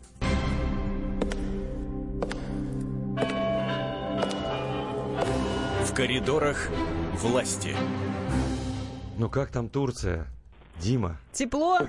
Купаешься, Дим? Добрый день. Добрый день. Не, мы следили просто за твоим аккаунтом в Инстаграме.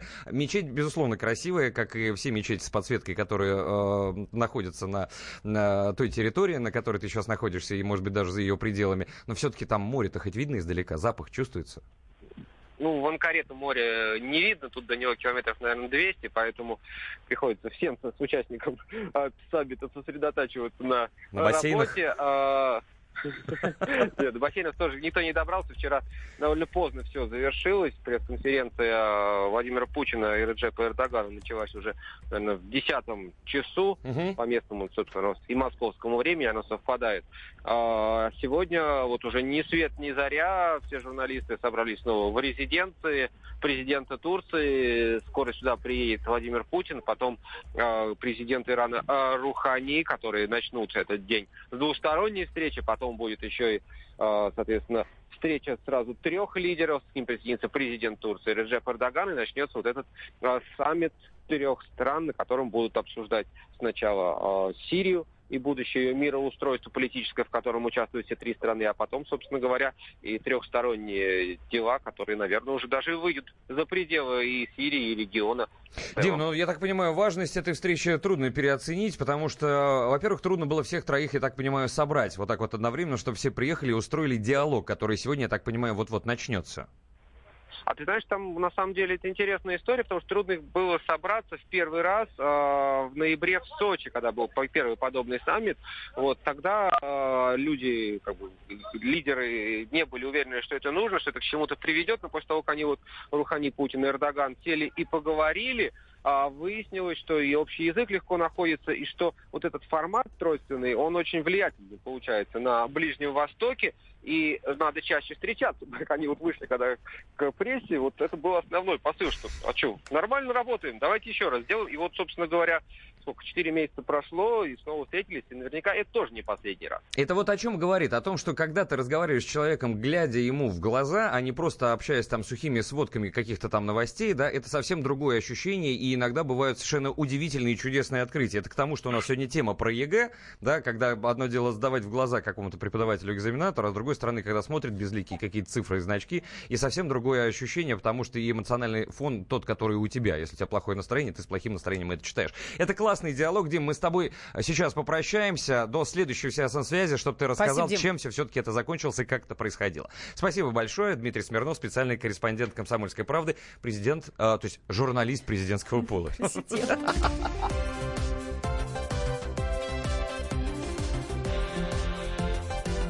Подзарядка с Вероникой Борисенковой и Сергеем Красновым. Радио «Комсомольская правда». Более сотни городов вещания и многомиллионная аудитория. Калининград 107 и 2 FM. Кемерово 89 и 8 FM. Красноярск 107 и 1 FM. Москва 97 и 2 FM. Слушаем всей страной.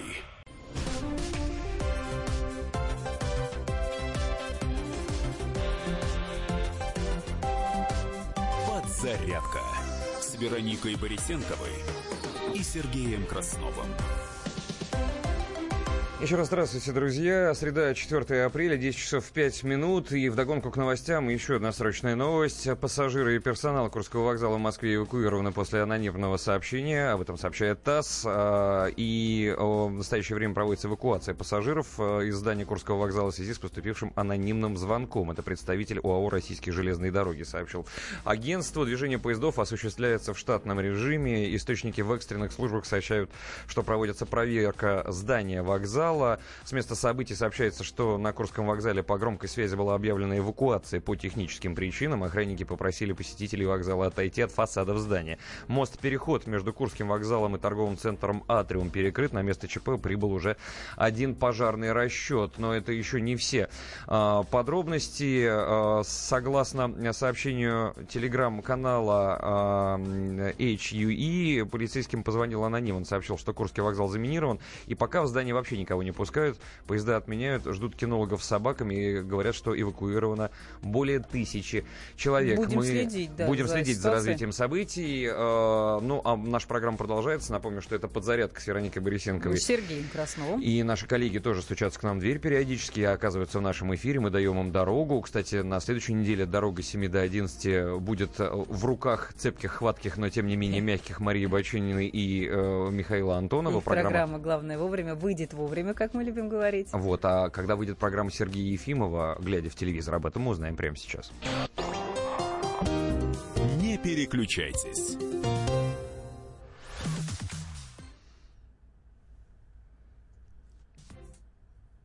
А, Сергей?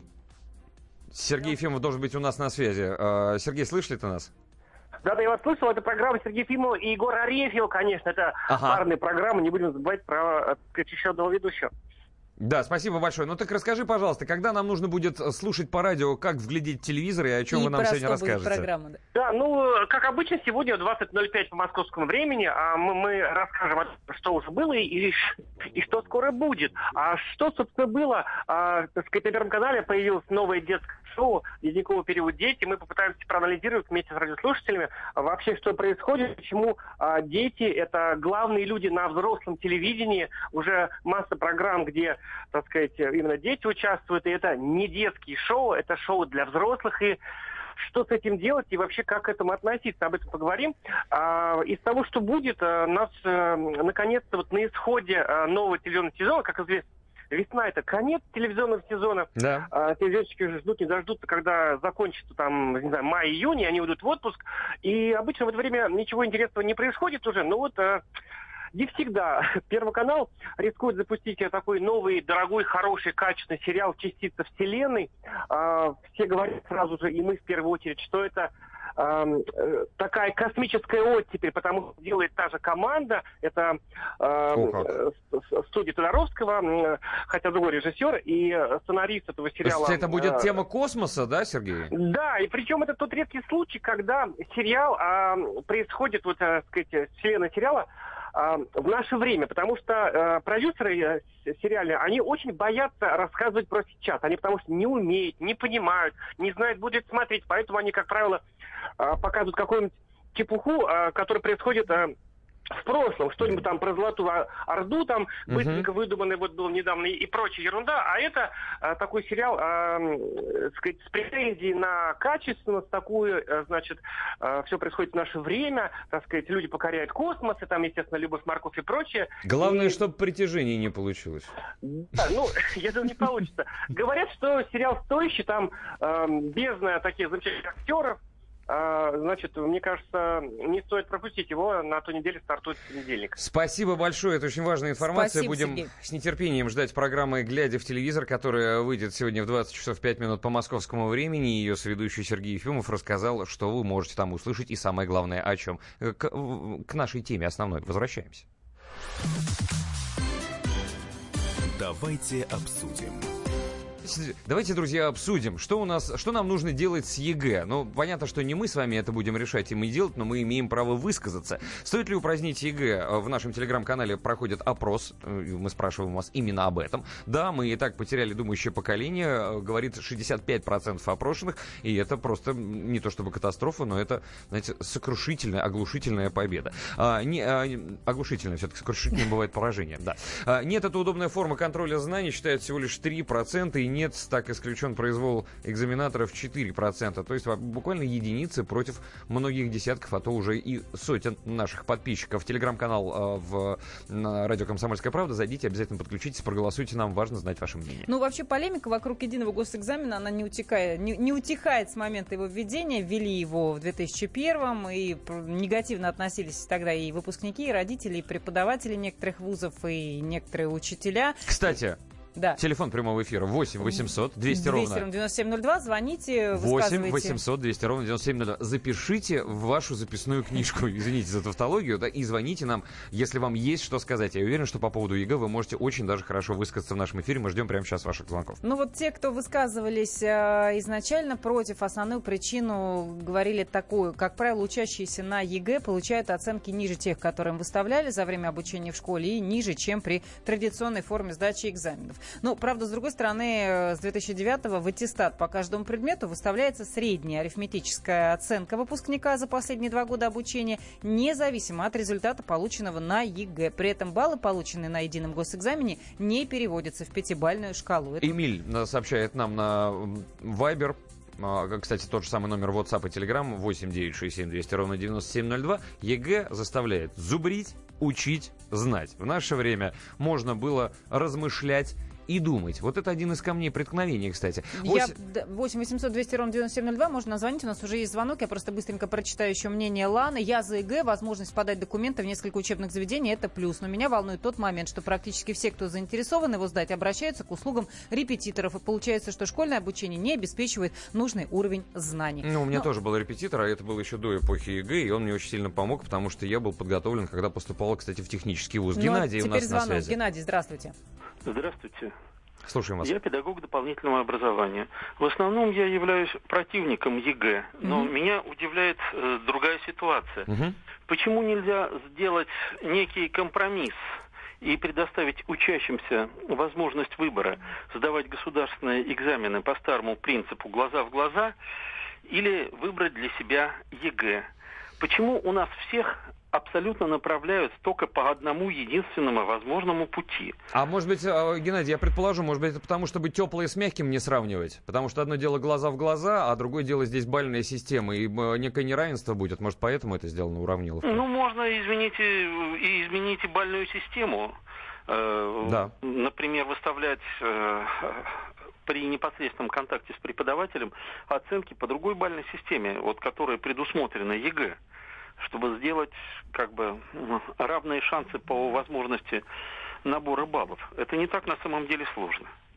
Хорошо, спасибо за ваше мнение. Это был Геннадий, который дозвонился. И есть еще один слушатель, э, который на очереди находится. Виталий. Виталий, здравствуйте. Доброе утро. Здравствуйте, дорогие мои. Здравствуйте. Значит, я многодетный отец. У меня сейчас вот первое, второе поколение пошло, там пятое, второе, и, значит, вот готовится. Третье в школу идти, первое. Второе, вы понимаете, вы сейчас вот смотрите, в частности, которые ничего не решают. Ведь нам притащили, как государство третьего мира, эту баллонскую систему. Для того, чтобы вырастить поколение, что изволите, или ты мне, я тебе. Мгм. Все. Учитель отошел, учителя нет, есть просто подающий услугу, он ни за что не отвечает. Вы понимаете, вот как врач не отвечает за себя, как художник, как певец, как, э, э, значит, военный. Не бывает так. Учитель, это тогда были у нас показатели, что учитель переживает, помогает. Не все же равны, как было предыдущее сказано. Да, но здесь учитель отвечает и своим э, знанием, своим профессиональным. Тут мы сразу подтянем, и учителей подтянем, и подтянем наше мышление наших детей, как говорил Горбачев.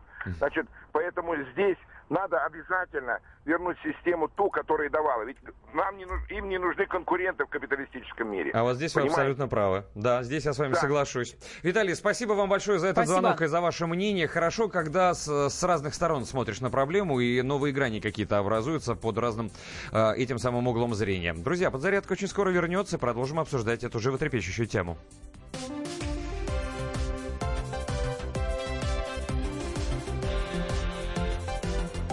Подзарядка с Вероникой Борисенковой и Сергеем Красновым. Радио «Комсомольская правда». Более сотни городов вещания и многомиллионная аудитория. Керчь 103 и 6 FM. Севастополь 107 и 7 FM. Симферополь 107 и 8 FM. Москва 97 и 2 FM. Слушаем всей страной.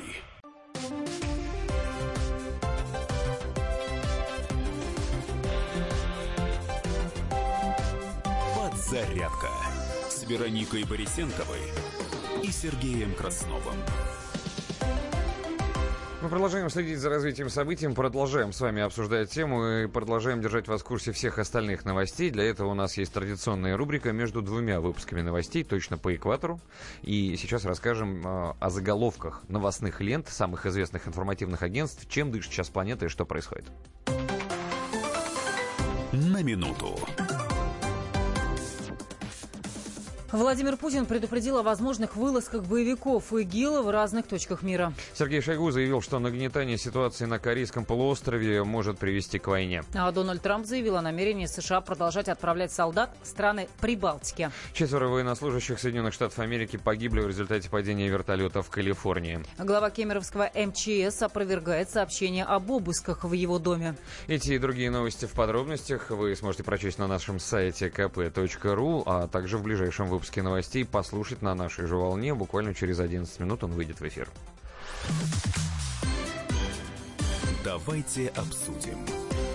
А давайте, А нам- давайте. а давайте, а давайте вспомним, что мы обсуждаем с вами тему ЕГЭ. Еще раз напомню, что вам лучше всего подключиться к нашему телеграм-каналу. Если вы э, ленитесь нам позвонить или написать, можете просто зайти в телеграм-канал «Радио Комсомольская правда» и выбрать один из шести предложенных вариантов ответа. Вопрос простой, стоит ли упразднить ЕГЭ, вы его очень легко найдете. И так же, как ответить, э, разберетесь вообще без каких-то проблем. Да, мы и так потеряли думающее поколение, ЕГЭ стоит упразднить. 65% наших подписчиков в Телеграме считают именно так. Присоединитесь к ним или опровергните их мнение. В конце этого часа подведем итоги. Ну а я напомню, что ЕГЭ с 2009 года служит в России выпускным экзаменом в школе и одновременно вступительным экзаменом в ВУЗ. Проводится он по 14 предметам. И некоторые слушатели э, попросили побольше прикладной информации. Ну вот э, я скажу, что сейчас э, весной проводится так называемый досрочный период сдачи ЕГЭ. И именно сегодня, например, обществознание и литература такой экзамен сдают досрочно. 6 апреля из ближайшего география, химия, информатика, иностранные языки. Ну а уже основной этап ЕГЭ стартует с 28 мая. Ну, и я думаю, что надо напомнить, что у нас есть телефон прямого эфира 8 800 200 ровно 9702. Вы можете позвонить и в прямом эфире, высказать свое мнение по поводу того, стоит ли отказаться от ЕГЭ. Может быть, не стоит этого делать, или, может быть, нужно привести его к какому-то ну, среднему показателю. Высказать э, свое мнение достаточно легко. Также вы можете сделать это через WhatsApp, Viber или Telegram 8 967 200 ровно 9702. Мы продолжаем наш эфир и продолжаем слушать мнение э, людей, которые имеют к этому непосредственное отношение, к теме ЕГЭ. И вот давайте послушаем, что сказал в нашем эфире председатель Национального антикоррупционного комитета Кирилл Кабанов.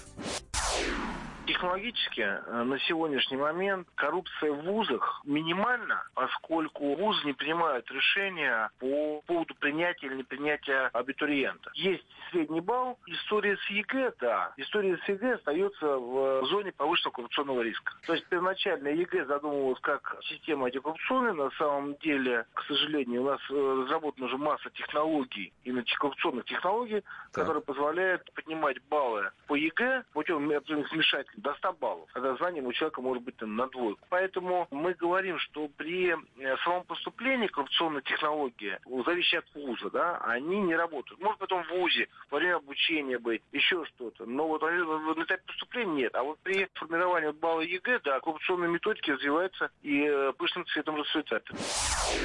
Ну, действительно ли увеличилась степень коррупции при поступлении в вузы? Нет, говорят, что не увеличилась, но до конца но, искоренить не удалось. Да, коррупционная составляющая все-таки остается. А я, готовясь к программе, нашла такой любопытный опрос как ну раз на тему ЕГЭ. Россияне скептически относятся к единому госэкзамену, но поощряют идею создания единого учебника. Так вот, нынешняя система образования удовлетворена лишь пятая часть граждан, 19%. Рекордное количество респондентов, 48%. За все годы опросов, начиная с 2004 года, утверждает, что по сравнению с обычными экзаменами ЕГЭ хуже оценивает знания выпускников школы. К таким выводам пришли социологи Левада-центра. Давайте мы сейчас ненадолго оставим тему ЕГЭ. Вы можете все равно позвонить нам 8 800 200 ровно 9702 и высказать свое мнение. Время для этого у вас еще есть, но сейчас мы хотим перейти к другой теме, э, к нашим корреспондентам и коллегам на местах. Как вы там? А, у нас на связи корреспондент в Барнауле Иван Алексюк. Иван, а, добрый день, наверное, уже, потому что в Барнауле день деньской, насколько я понимаю. Добрый да, день. у нас уже обед, здравствуйте. Да, здравствуйте, приятного аппетита, если вдруг кто-то в Барнауле вкушает пищу. А, Иван, мы позвонили вам не, не то, что по какому-то прям шикарному, замечательному поводу, но все-таки на Алтае паводок, да, и об этом многие говорят, и многие беспокоятся. Что происходит, откуда, где ты сейчас находишься с нами на прямой связи, расскажи, что происходит все-таки э, вот этой почти чрезвычайной ситуацией. Да, я сейчас э, в Петропавловском районе, в селе Антоневка. Э, там спасатели продолжают устранять последствия ЧС, последствия первой волны паводка. То есть, как таковая, вода ушла из-за похолодания, но там, когда поднялась река Ануй, это случилось 27 марта, водой угу. принесло огромные глыбы льда. И они, э, ну просто там, сейчас там нет дорог. Э, там э, вот эти льдины огромные лежат возле домов, в хозяйстве. И вот спасатели пытаются как-то это разгрести, чтобы увести от домов погибших животных, потому что солнце светит, все-таки эти вот трупы животных животных повсюду лежат. И людям нужно возвращаться или в дома, чтобы там как-то просушить, если это возможно, угу. увозить оттуда, возможно, какие-то вещи. То есть э, эвакуация началась еще заранее, э, до того, как пошел лед, и детей увезли, а взрослые оставались на местах. И вот а почему это... взрослые оставались на местах? Они думали, что пронесет, они не верили, что... Э, нет, нет. Там хозяйство, там животные, это все, что у них А-а-а. есть. То есть там люди, представляете, ну вот, например, мужчина, он э, занят на, на домашнем хозяйстве, то есть угу тем кормят семью. Жена работает в колхозе, и зарплата в месяц 4 тысячи рублей. То есть это у них все, что было. И э, куда-то угонять это постоянно, то есть у них нет такой возможности. Там, тут корма все, тут э, загоны, стайки. И они сидели и думали, что ну, смогут вовремя вывести животных. А вода пошла очень быстро, и они, представляете, ну, э, схватили только документы и успели забраться на крышу. Там сидели, ждали, пока их спасатели э, эвакуируют. Конечно, в это время животные кричали, но они уже сделать ничего не могли, никому помочь помочь. Слушайте, ну это ужасно, я так понимаю. А как э, дела обстоят с электричеством? Я слышал, обращал внимание, что и опоры электропередач э, здорово пострадали. Да, ломал льдинами, как спички, и больше недели там не было, больше недели не было света. И вот со вчерашнего дня начали ремонтники восстанавливать электроснабжение. Там колхоз тоже был обеспечен, но они подсоединили э, генератор. Людям люди тоже возвращаются в дома, но дома все отсыревшие, они боятся... Но жить в них ночью. сейчас невозможно, по крайней мере, невозможно. без угрозы для здоровья. А, то есть э, есть дома, которые пострадали меньше, есть которые больше. Вот те, э, где просто вода уже ушла, они сейчас просушивают, топят постоянно, но все на ночь уходят в безопасное место к родственникам, там остаются, потому что они боятся, что вода может резко подняться и их просто не успеют спасти. То есть а просушивать-то это одно дело, да, другое дело, что вода еще может вернуться, и не факт, что это поможет, но что чтобы хоть, хоть как-то, да, сохранить дома в целости и сохранности, пока есть возможность, про, постараются просушить. А что, а, что говорят власти города? Каким образом они будут помогать а, жителям региона в связи с вот этой ситуацией? Потому что понятно, что ее надо каким-то образом нивелировать, и должны быть уже приниматься какие-то решения вот сейчас на ходу. Ну вот власти региона, губернатор распорядился до 3 апреля подготовить все документы, чтобы потом просить у федеральных э, властей помощи, оказывать финансовую поддержку. Но там сейчас ни о какой оценке ущерба и речи не идет, потому что вода снова поднимется. Э, проблемы с местными властями. То есть, представляете, когда это все случилось, э, вот животные лежат, они просят вот, главу сельсовета, например, помочь вывести, а он там как ведет себя, как мелкий царек, говорит, ну сами вывозите хоть на руках. И вот в то время, когда местные власти обещают помощь, то с местными сложно установить какое-то взаимопонимание. Но потом приехали спасатели и как бы начали помогать.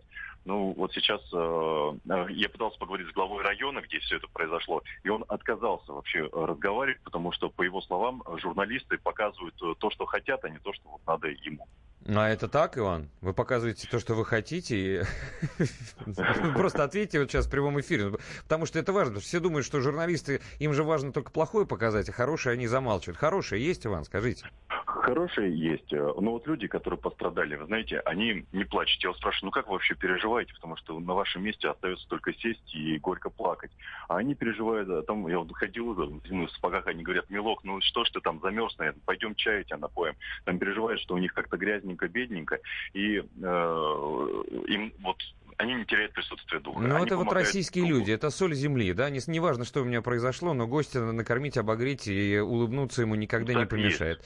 Э, это, это, это хорошо. А, другой вопрос, Иван, а, наверняка это не первый раз такой паводок, или такой сильный вообще впервые за всю историю, и люди, как всегда, к, нему не, э, к нему не готовы, ведь это Говорили, же... что один из самых Я сильнейших. Не, не хочу ничего говорить, но ведь каждую весну происходит примерно одно и то же. Найдутся какие-то рыбаки, которые улетят на льдине. Это совсем не тот случай, но люди живут в таком месте, где это происходит. Неужели они никак к этому были не готовы? У нас последний сам э, страшный паводок был в 2014 году, сильно топило. И, э, но это село не, так не страдало. То есть местные, кто живут, они говорят, у нас такого не было 35 или даже больше лет. То есть они даже, в принципе, не Понятно. ждали. Спасибо И большое. Это... Иван Алексюк на прямой связи, наш Спасибо. корреспондент в Барнауле был на связи. Я в связи с этим, знаете, что, что вспомнил, Вероника? А, В Японии есть странные камни, которые что-то обозначают не пойми что, а на, на горах и на склонах. Так. А потом выяснилось, что это предки давным-давно, когда происходило цунами, когда вода поднималась до этого уровня, они показывают, что ниже этого строиться нельзя, потому что вода может прийти. Может быть, рано или поздно стоит подумать о будущем. Мы скоро вернемся.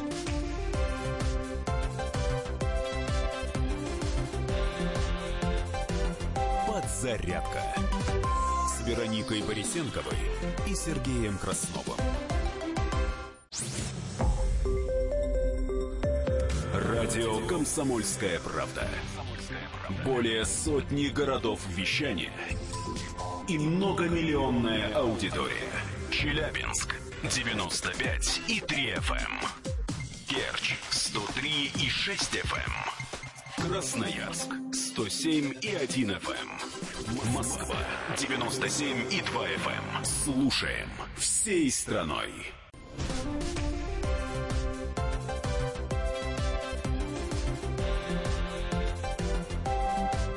Подзарядка Вероникой Борисенковой и Сергеем Красновым. Так, так, так, друзья, 10 часов 32 минуты, среда, 4 апреля. Продолжаем нашу программу. Кстати, уже в студии появился Михаил Антонов. Ну, не то чтобы прямо сейчас он тут будет что-то говорить, просто пришел заранее. Пожал нам руки. Да-да-да, сказал, э, это, догоняй кетчуп. Прямая, цитата из криминального чтива. Нет, у него будет интересная программа про там металлические группы всех времен и народов. Не забудьте убрать своих детей от радиоприемников и немножечко приглушить звук, потому что металл! Это, понимаете, вам не ЕГЭ. Вот если уж на эту, на, на то пошло. Ну и, конечно, уже не дави на газ, хотя мы очень ждем всегда эту рубрику и нашего автообозревателя и эксперта Кирилла Бревдо, который с нами на прямой связи сейчас появится.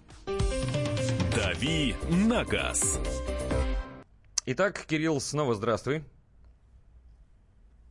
Кирилл должен все-таки появиться у нас сейчас в эфире. Мы попробуем И сказать это нам сделать еще здравствуйте. раз. Мы знаем, что он с нами находится на Это прямой я. связи. Вот! Случилось наконец-то. Ну, э, Кирилл, расскажи нам, пожалуйста, две новинки рынка же есть прекрасные. Lexus, Infinity. Какие названия? Чего там нового? Налетай.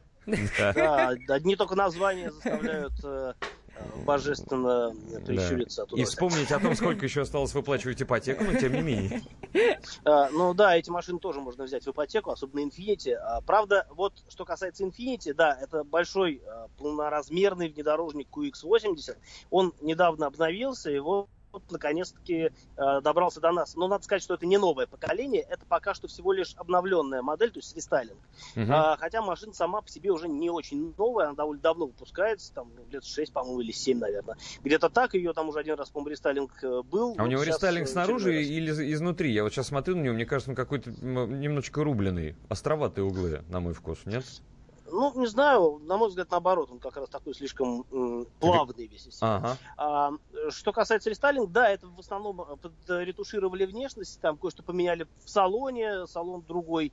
А, но в целом машина осталась та же самая, и по начинке в том числе. То есть там а, у нее под капотом V8, а, объемом 5-6 литров, мощностью 405 сил. А, налог на роскошь прям вот будет очень хороший на эту машину. Мгм. А, Цены пока неизвестны. А, Я думаю, что они будут похожи на те цены, которые э, вот сейчас на дорестайлинговую версию. Это от 4 миллионов и, э, и выше. Слушай, а получается, да, Кирилл, получается, а, а зачем, если у тебя есть вот уже подобное, подобный автомобиль, заниматься вот этим рестайлингом? Или это, это просто ну, совершенно бесполезное занятие для тех, кто вдруг решил вдруг стать поклонником Infiniti и выложить деньги за эту машину, чтобы поновее взять, чтобы она соответствовала духу времени, за этим это делают этот рестайлинг? По сути, это же новый чехол просто для телефона с той же самой начинкой. Ну, по сути, да. а, Это, ну, то есть рестайлинг, он э, нужен для того, чтобы а, ну, как бы освежить машину, чтобы а, вернуть ей какую-то рыночную силу, потому Мгм. что, ну, люди знают, да, что скоро будет новая модель, а, там через год-два, например, да, и э, им нет смысла покупать, если у них уже вот э, нынешняя модель. Они будут ждать ма- маш- принципиально новую машину следующего поколения. А те, кому не терпится, будут брать тем, рестайлинг. кому не терпится, да, они видят, о, обновилось, я давно смотрю, вот, а он стал сейчас, вот, смо- смотрю-ка, я еще лучше. Вот возьму, пожалуй, вроде машина неплохая. А, ну, Чтоб я так тех, жил, кто- хочется сказать. Да, да. То есть это для тех, у кого была до этого ну, машина существенно более дешевая. Кто хочет просто а, поменять одно на другое. А, ну, опять-таки, сложно говорить о рыночных перспективах. Машина все-таки дорогая, и ей сложно будет бороться с Lexus а, LX, ко- который, в общем, а, Слушай, ну это всегда зве- зверюга, сильнее, да. конечно, да. Тут, тут нет. И а что по поводу, кстати, вот Lexus, раз уж ты его упомянул, да, я так понимаю, что а, вот э, э, он вернулся в Россию уже с, с одним мотором, седанчик вот этот от Lexus. Ты про него хотел, Да, кажется, рассказать. да, хотел рассказать, э, потому что в отличие от Infiniti, где цены пока неизвестны, они будут только в мае известны, а на Lexus уже объявили цены. Да, это седан, э, такой компактный, ну, относительно компактный седан, размером сопоставимый с BMW трешкой Мгм. и Mercedes C-класса. А, Называется IS, э, э, модель называется IS, э, будет у нас поставляться с одним только мотором, 2 литра турбо, 245 сил. А, Такая модель будет называться IS-300. Раньше она называлась 200T, сейчас вот будет называться IS-300. А базовая стоимость 2,3 миллиона рублей. На самом деле не скажу, что дешево, потому что ну, ту же трешку и C-класс а, в сопоставимых параметрах можно взять за э, похожие деньги. Но, с другой стороны, у Lexus, конечно, выглядит интересно. У него рестайлинг был относительно недавно, ну как недавно, два года назад у него был рестайлинг. А, Мотор хороший, коробка восьмиступенчатая, новая. В общем, должна ездить хорошо. А, Я думаю, что мне представится такая возможность. Я ездил на машине э, до рестайлинга, когда она только появилась в России. Это было там лет э, года 4, наверное, назад. А, неплохая машина. В общем, ничего плохого не скажу. Действительно любопытный экземпляр для тех, кто присматривает себе э, в транспортное средство в этом классе. Кирилл, вот если бы, предположим, э, у у меня были права и деньги, ты какую машину мне вот из этих двух порекомендовал бы? От Lexus из этих и двух. Infiniti. В Да, ипотеку, нет, э, разумеется. ну, э, Учитывая, что у меня метр девяносто два рост. А, на самом деле, э, обе машины, я думаю, что позволяют э, устроиться в дов- довольно широком диапазоне а, эрг- эргономических параметров. То есть, э, принципе, автомобиль рассчитан на то, чтобы там сидели и высокие люди, и низкие люди. Понятно, что Infiniti, он, конечно, более просторный, но он и стоит в два раза дороже, чем Lexus, Ага. надо понимать. А, И, на мой взгляд, машина это избыточная для города. Lexus, он лучше соответствует городским реалиям. Для какого города? нем- Если для европейского, я с тобой соглашусь. А сейчас, глядя на вот эти залежи снега по краям и на обочинам, может быть и нормально? но не всегда же у нас будут э, залежи снега. Ну и потом расход топлива будет совершенно несопоставим. То есть, ну, понятно, что внедорожник с V8 э, объемом 5-6 литров будет э, есть там в два раза больше топлива, чем Lexus. Если это не принципиально и, в общем, ты готов сорить день- деньгами, то ради бога, пожалуйста, Infiniti хороший Нет, выбор. я, я готов сорить. Были бы. Я, бы и на тебя бы посорил, честное слово. Я человек Я бы не отказался. Да, спасибо большое. На том они и порешили. Спасибо большое, Кирилл Бревдо, автобозреватель Спасибо. «Комсомольской правды» на прямой связи был с нами. Рассказал про две э, новинки авторынка российского. Это Lexus AS и обновленный Infiniti QX80. Уже в мае он появится, как говорят. Цена даже до сих пор неизвестна. Тем не менее, будем ждать, наблюдать, кому интересно. Удачных попук, э, попупок, покупок. да. Покупок А и мы с- попыток. Да, и попыток, и в зарабатывании, и в сорении деньгами. Ну а сейчас мы с вами переходим к нашей теме. Давайте обсудим. Президент РАН тут надысь призвал отменить ЕГЭ. А почему такой вопрос возник именно сейчас, спраш... Э, спрашиваем мы, в том числе и у специалистов, и у вас. Если у вас есть мнение, телефон прямого эфира, вот он, 8 800 200 ровно 9702. Сообщение читаем.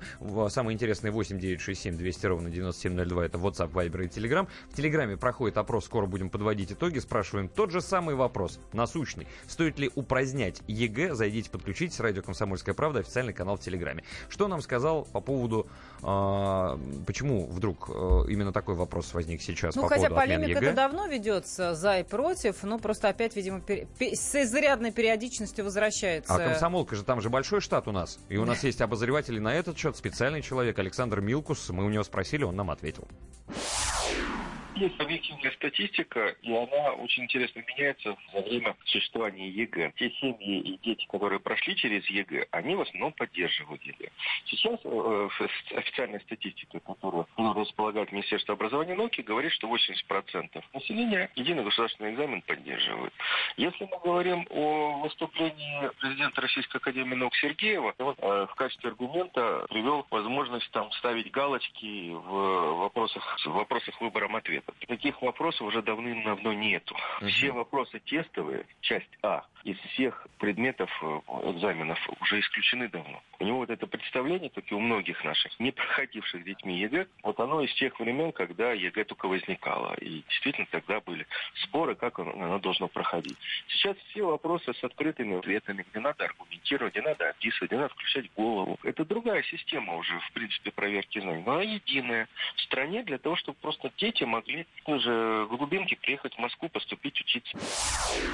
Дети из глубинок. Вот, собственно, ЕГЭ, видимо, ради этого. Хотя, с другой стороны, э, сегодня наши эксперты говорили, э, что такая штука нужна, как ЕГЭ, прежде всего для того, чтобы исключить коррупцию. Исключить не удалось, но, по крайней мере, больше она не стала. По крайней мере, так говорят специалисты, которые напрямую отвечают и за, за это.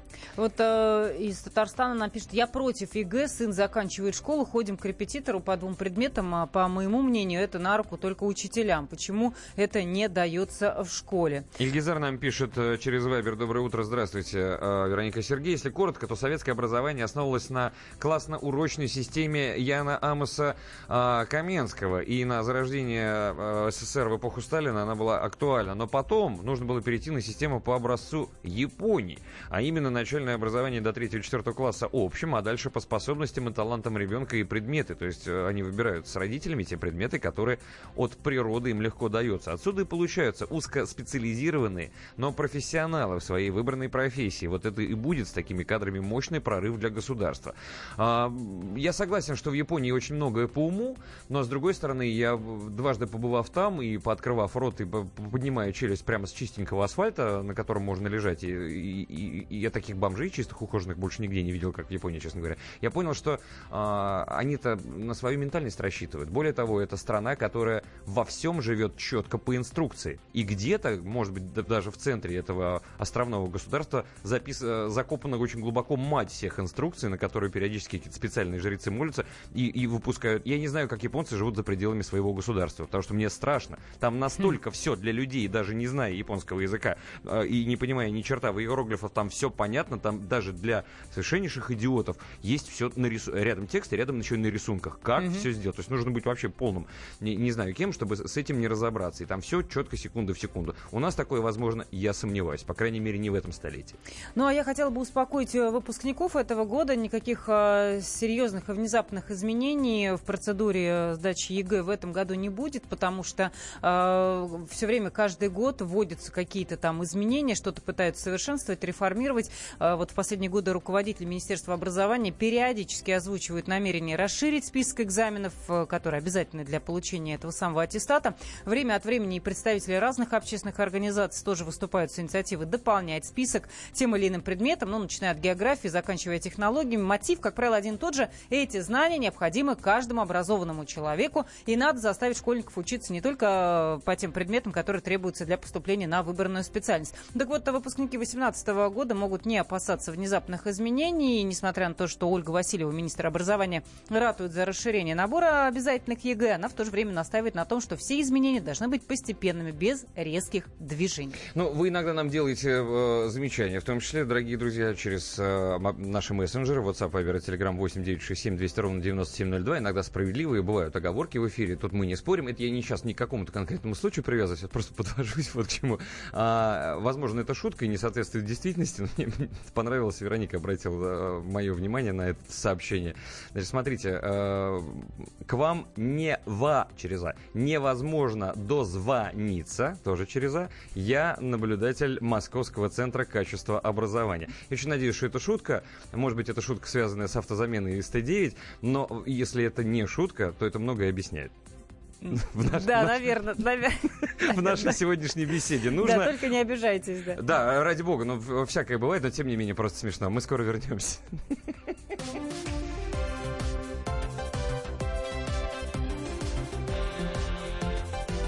Подзарядка Вероникой Борисенковой и Сергеем Красновым. Мы его сделали. Скорее качай мобильное приложение «Комсомольская правда» для iOS. Фото, видео, статьи и прямой радиоэфир. Крупнейший новостной сайт в вашем кармане. Доступны версии для iPhone и iPad.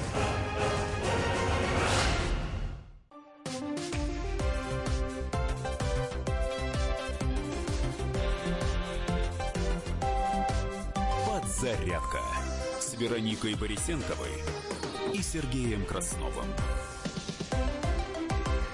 Доброе утро, друзья, или добрый день. Зависит от того, где вы слушаете. Главное, что вы настроились на волну радио «Комсомольская правда», за что вам огромное спасибо. А сегодня у нас э, одна большая была тема на всех, которую мы обсуждали. И подводить итоги будем уже буквально через несколько минут. Стоит ли упразднить ЕГЭ или нет, почему это плохо или почему это хорошо. Руки прочь от ЕГЭ. Всякие были мнения, всякие они звучали, и они нам важны, потому что э, в споре, как говорил классик, рождается истина. Тут даже было в Телеграм э, мнение одно из последних, кто, кто придумал ЕГЭ, он горит в аду. Даже вот такое. Мой, боже мой, нельзя в Страстную неделю такие вещи говорить, Вероника. Свет, свет, свет. Я процитировала. Я, я понимаю, да, но ничего смешного в этом нет. Всем здоровья желаем э, и долгих лет. Э, смотрите, какая история. Сейчас у нас традиционная рубрика. Мы дадим э, нашим коллегам, соведущим в том числе, дадим дорогу и сейчас объясним почему.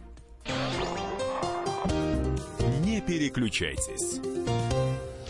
Директор Института актуальной экономики Никита Олегович Исаев э, сейчас появится в нашем эфире на прямой связи, потому что сегодня на радио «Комсомольская правда» прозвучит и выйдет в эфир очень важная и нужная программа под названием «Внутренняя политика». И вот тема опять будет касаться ЖКХ, в частности, огромных счетов, которые приходят по-прежнему россиянам, а многие люди, в том числе и власть имущие, в это не верят и говорят, что их, ну, э, не знаю, там, разыгрывают в конце концов, да. А, люди реально экономят на воде, на свете, иногда просто днями не включая электроэнергию, вообще даже холодильники выключают из розеток, а люди говорят, что такого быть не может. Вот давайте спросим, собственно, у автора программы Никита Олегович Часаев. Никита Олегович, здравствуйте и доброе утро. Да, добрый день, коллеги, доброе здравствуйте. утро. Да, расскажите, пожалуйста, нам и нашей аудитории, о чем пойдет сегодня э, речь в вашей э, программе конкретно, и что, э, что побудило для того, чтобы эту тему сегодня затронуть? Слушайте, ну вы у меня весь хлеб забрали, вы все рассказали, что произошло. Простите, пожалуйста, но тем не менее, вы знаете больше, чем мы, это точно. Конечно. Смотрите, в понедельник был эфир на телеканале «Россия-1», на котором был Сергей Железняк. И я сказал, потому что я ездил вот недавно тут в Ивановскую область, за Волжский район, я сказал о том, что люди моются в корыте, потому что вода золотая, потому что э, счета, которые приходят людям, по 5 тысяч рублей, а зарплата 9 тысяч. Вот в этом и то Да. еще не, на- не найдешь такой работы. Я говорю, люди, закрыто два года, у людей общественная баня. Днем они моются в реке, а действительно э, в течение дня отключают свет, отключают электроприборы, чтобы не тратить э, на это деньги. И это колоссальная штука. И э, ухмылки пошли и со стороны Сергея Железняка, который был еще недавно э, заместителем председателя Государственной Думы, и со стороны других чиновников, э, депутатов, которые говорят, да нет, у нас никто не моется в корыте, у нас все сытые, довольные и так далее. Я говорю, ребята, очнитесь, вы что?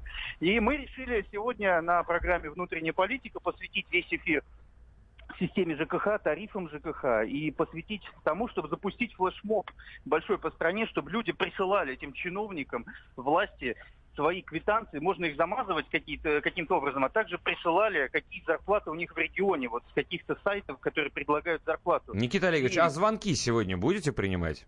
Мы звонки сегодня, как всегда, принимаем. Мы так же, как и вы, лидеры по этим звонкам. Люди очень любят нашу программу, и поэтому с удовольствием будем сегодня ждать. Плюс к этому у нас будет видеоэфир на YouTube-канале «Комсомольская правда» и на моем канале, YouTube-канале Никита Исаев. Если, так сказать, можно смотреть в эфире, чтобы никто из гостей, из ведущих там в носу не ковырял, чтобы все были... Да, и скажите, чтобы они по столу не стучали, самое главное, потому что это, слышите, проскакивает в эфир. Никита Олегович Исаев, спасибо вам большое. Это директор Института актуальной Спасибо. экономики и наш коллега, потому что он ведет программу «Внутренняя политика». Сегодня в 21 час 5 минут на радио «Комсомольская правда» слушайте тема «Почему же россиянам приходят огромные счета за ЖКХ?». Но это все, что касалось рубрики «Не переключайтесь на день сегодняшний». Будем подводить итоги основной темы. Давайте обсудим.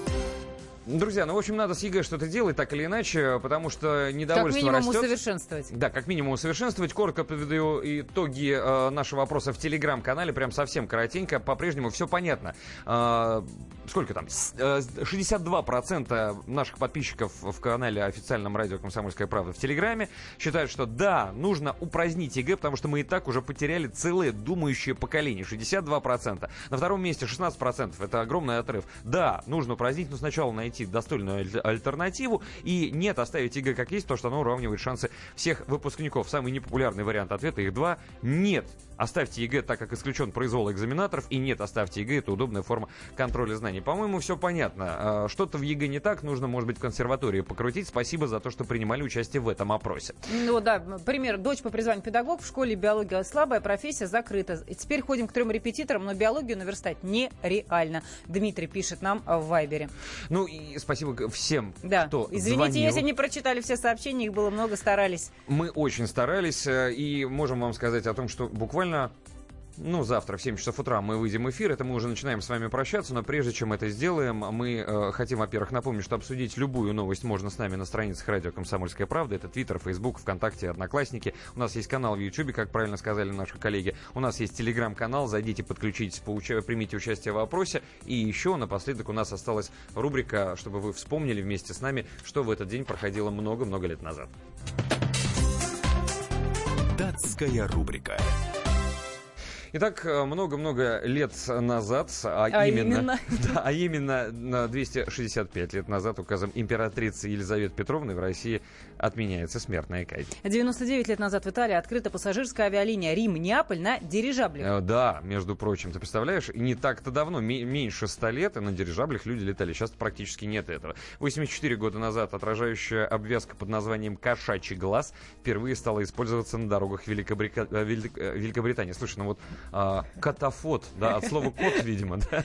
А в 1949-м вышло постановление Совета министров СССР о глушении антисоветских радиостанций. Ой, как они мне мешали слушать «Голос Америки» в 85-м году, я тебе могу сказать. В 75-м году Билл Гейтс и его приятель Пол Аллен учредили компанию под названием Microsoft. Это была, кстати, первая компания, которая занималась продажей программного обеспечения. 518 лет назад португальский мореплаватель Педро Кабрал открыл Бразилию, приняв ее за остров.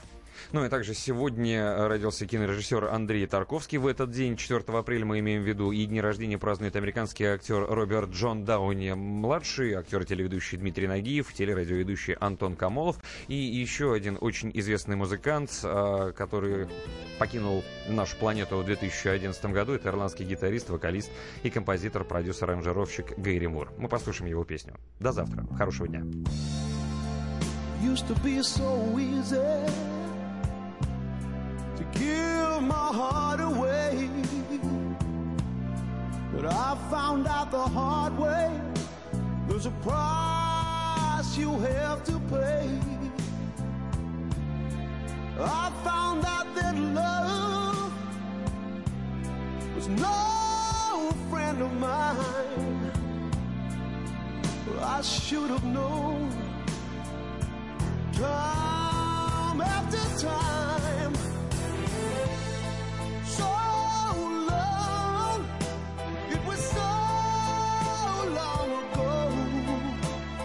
I've still got the blues for you.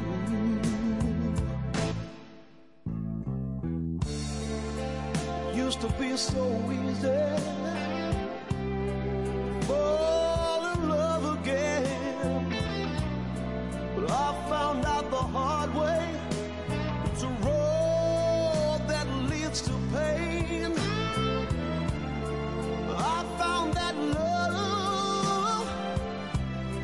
is more than just a game. You're playing to win, but you lose just the same. So long, it was so long ago, but I still got the blues for you.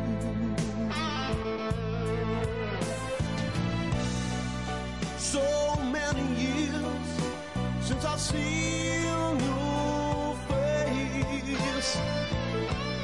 But here in my heart, there's an empty space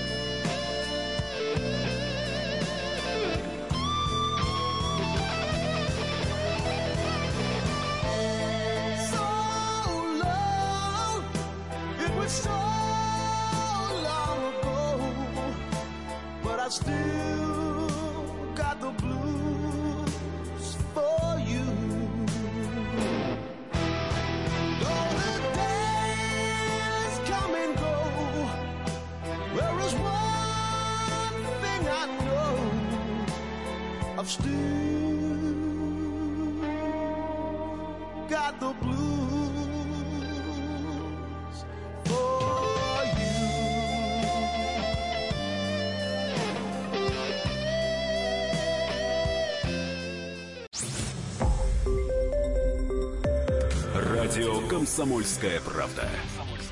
Более сотни городов вещания и многомиллионная аудитория. Нижний Новгород 92 и 8 FM. эм. Саратов 96 FM. Воронеж 97 и 7 FM. Москва 97 и 2 FM. Слушаем всей страной.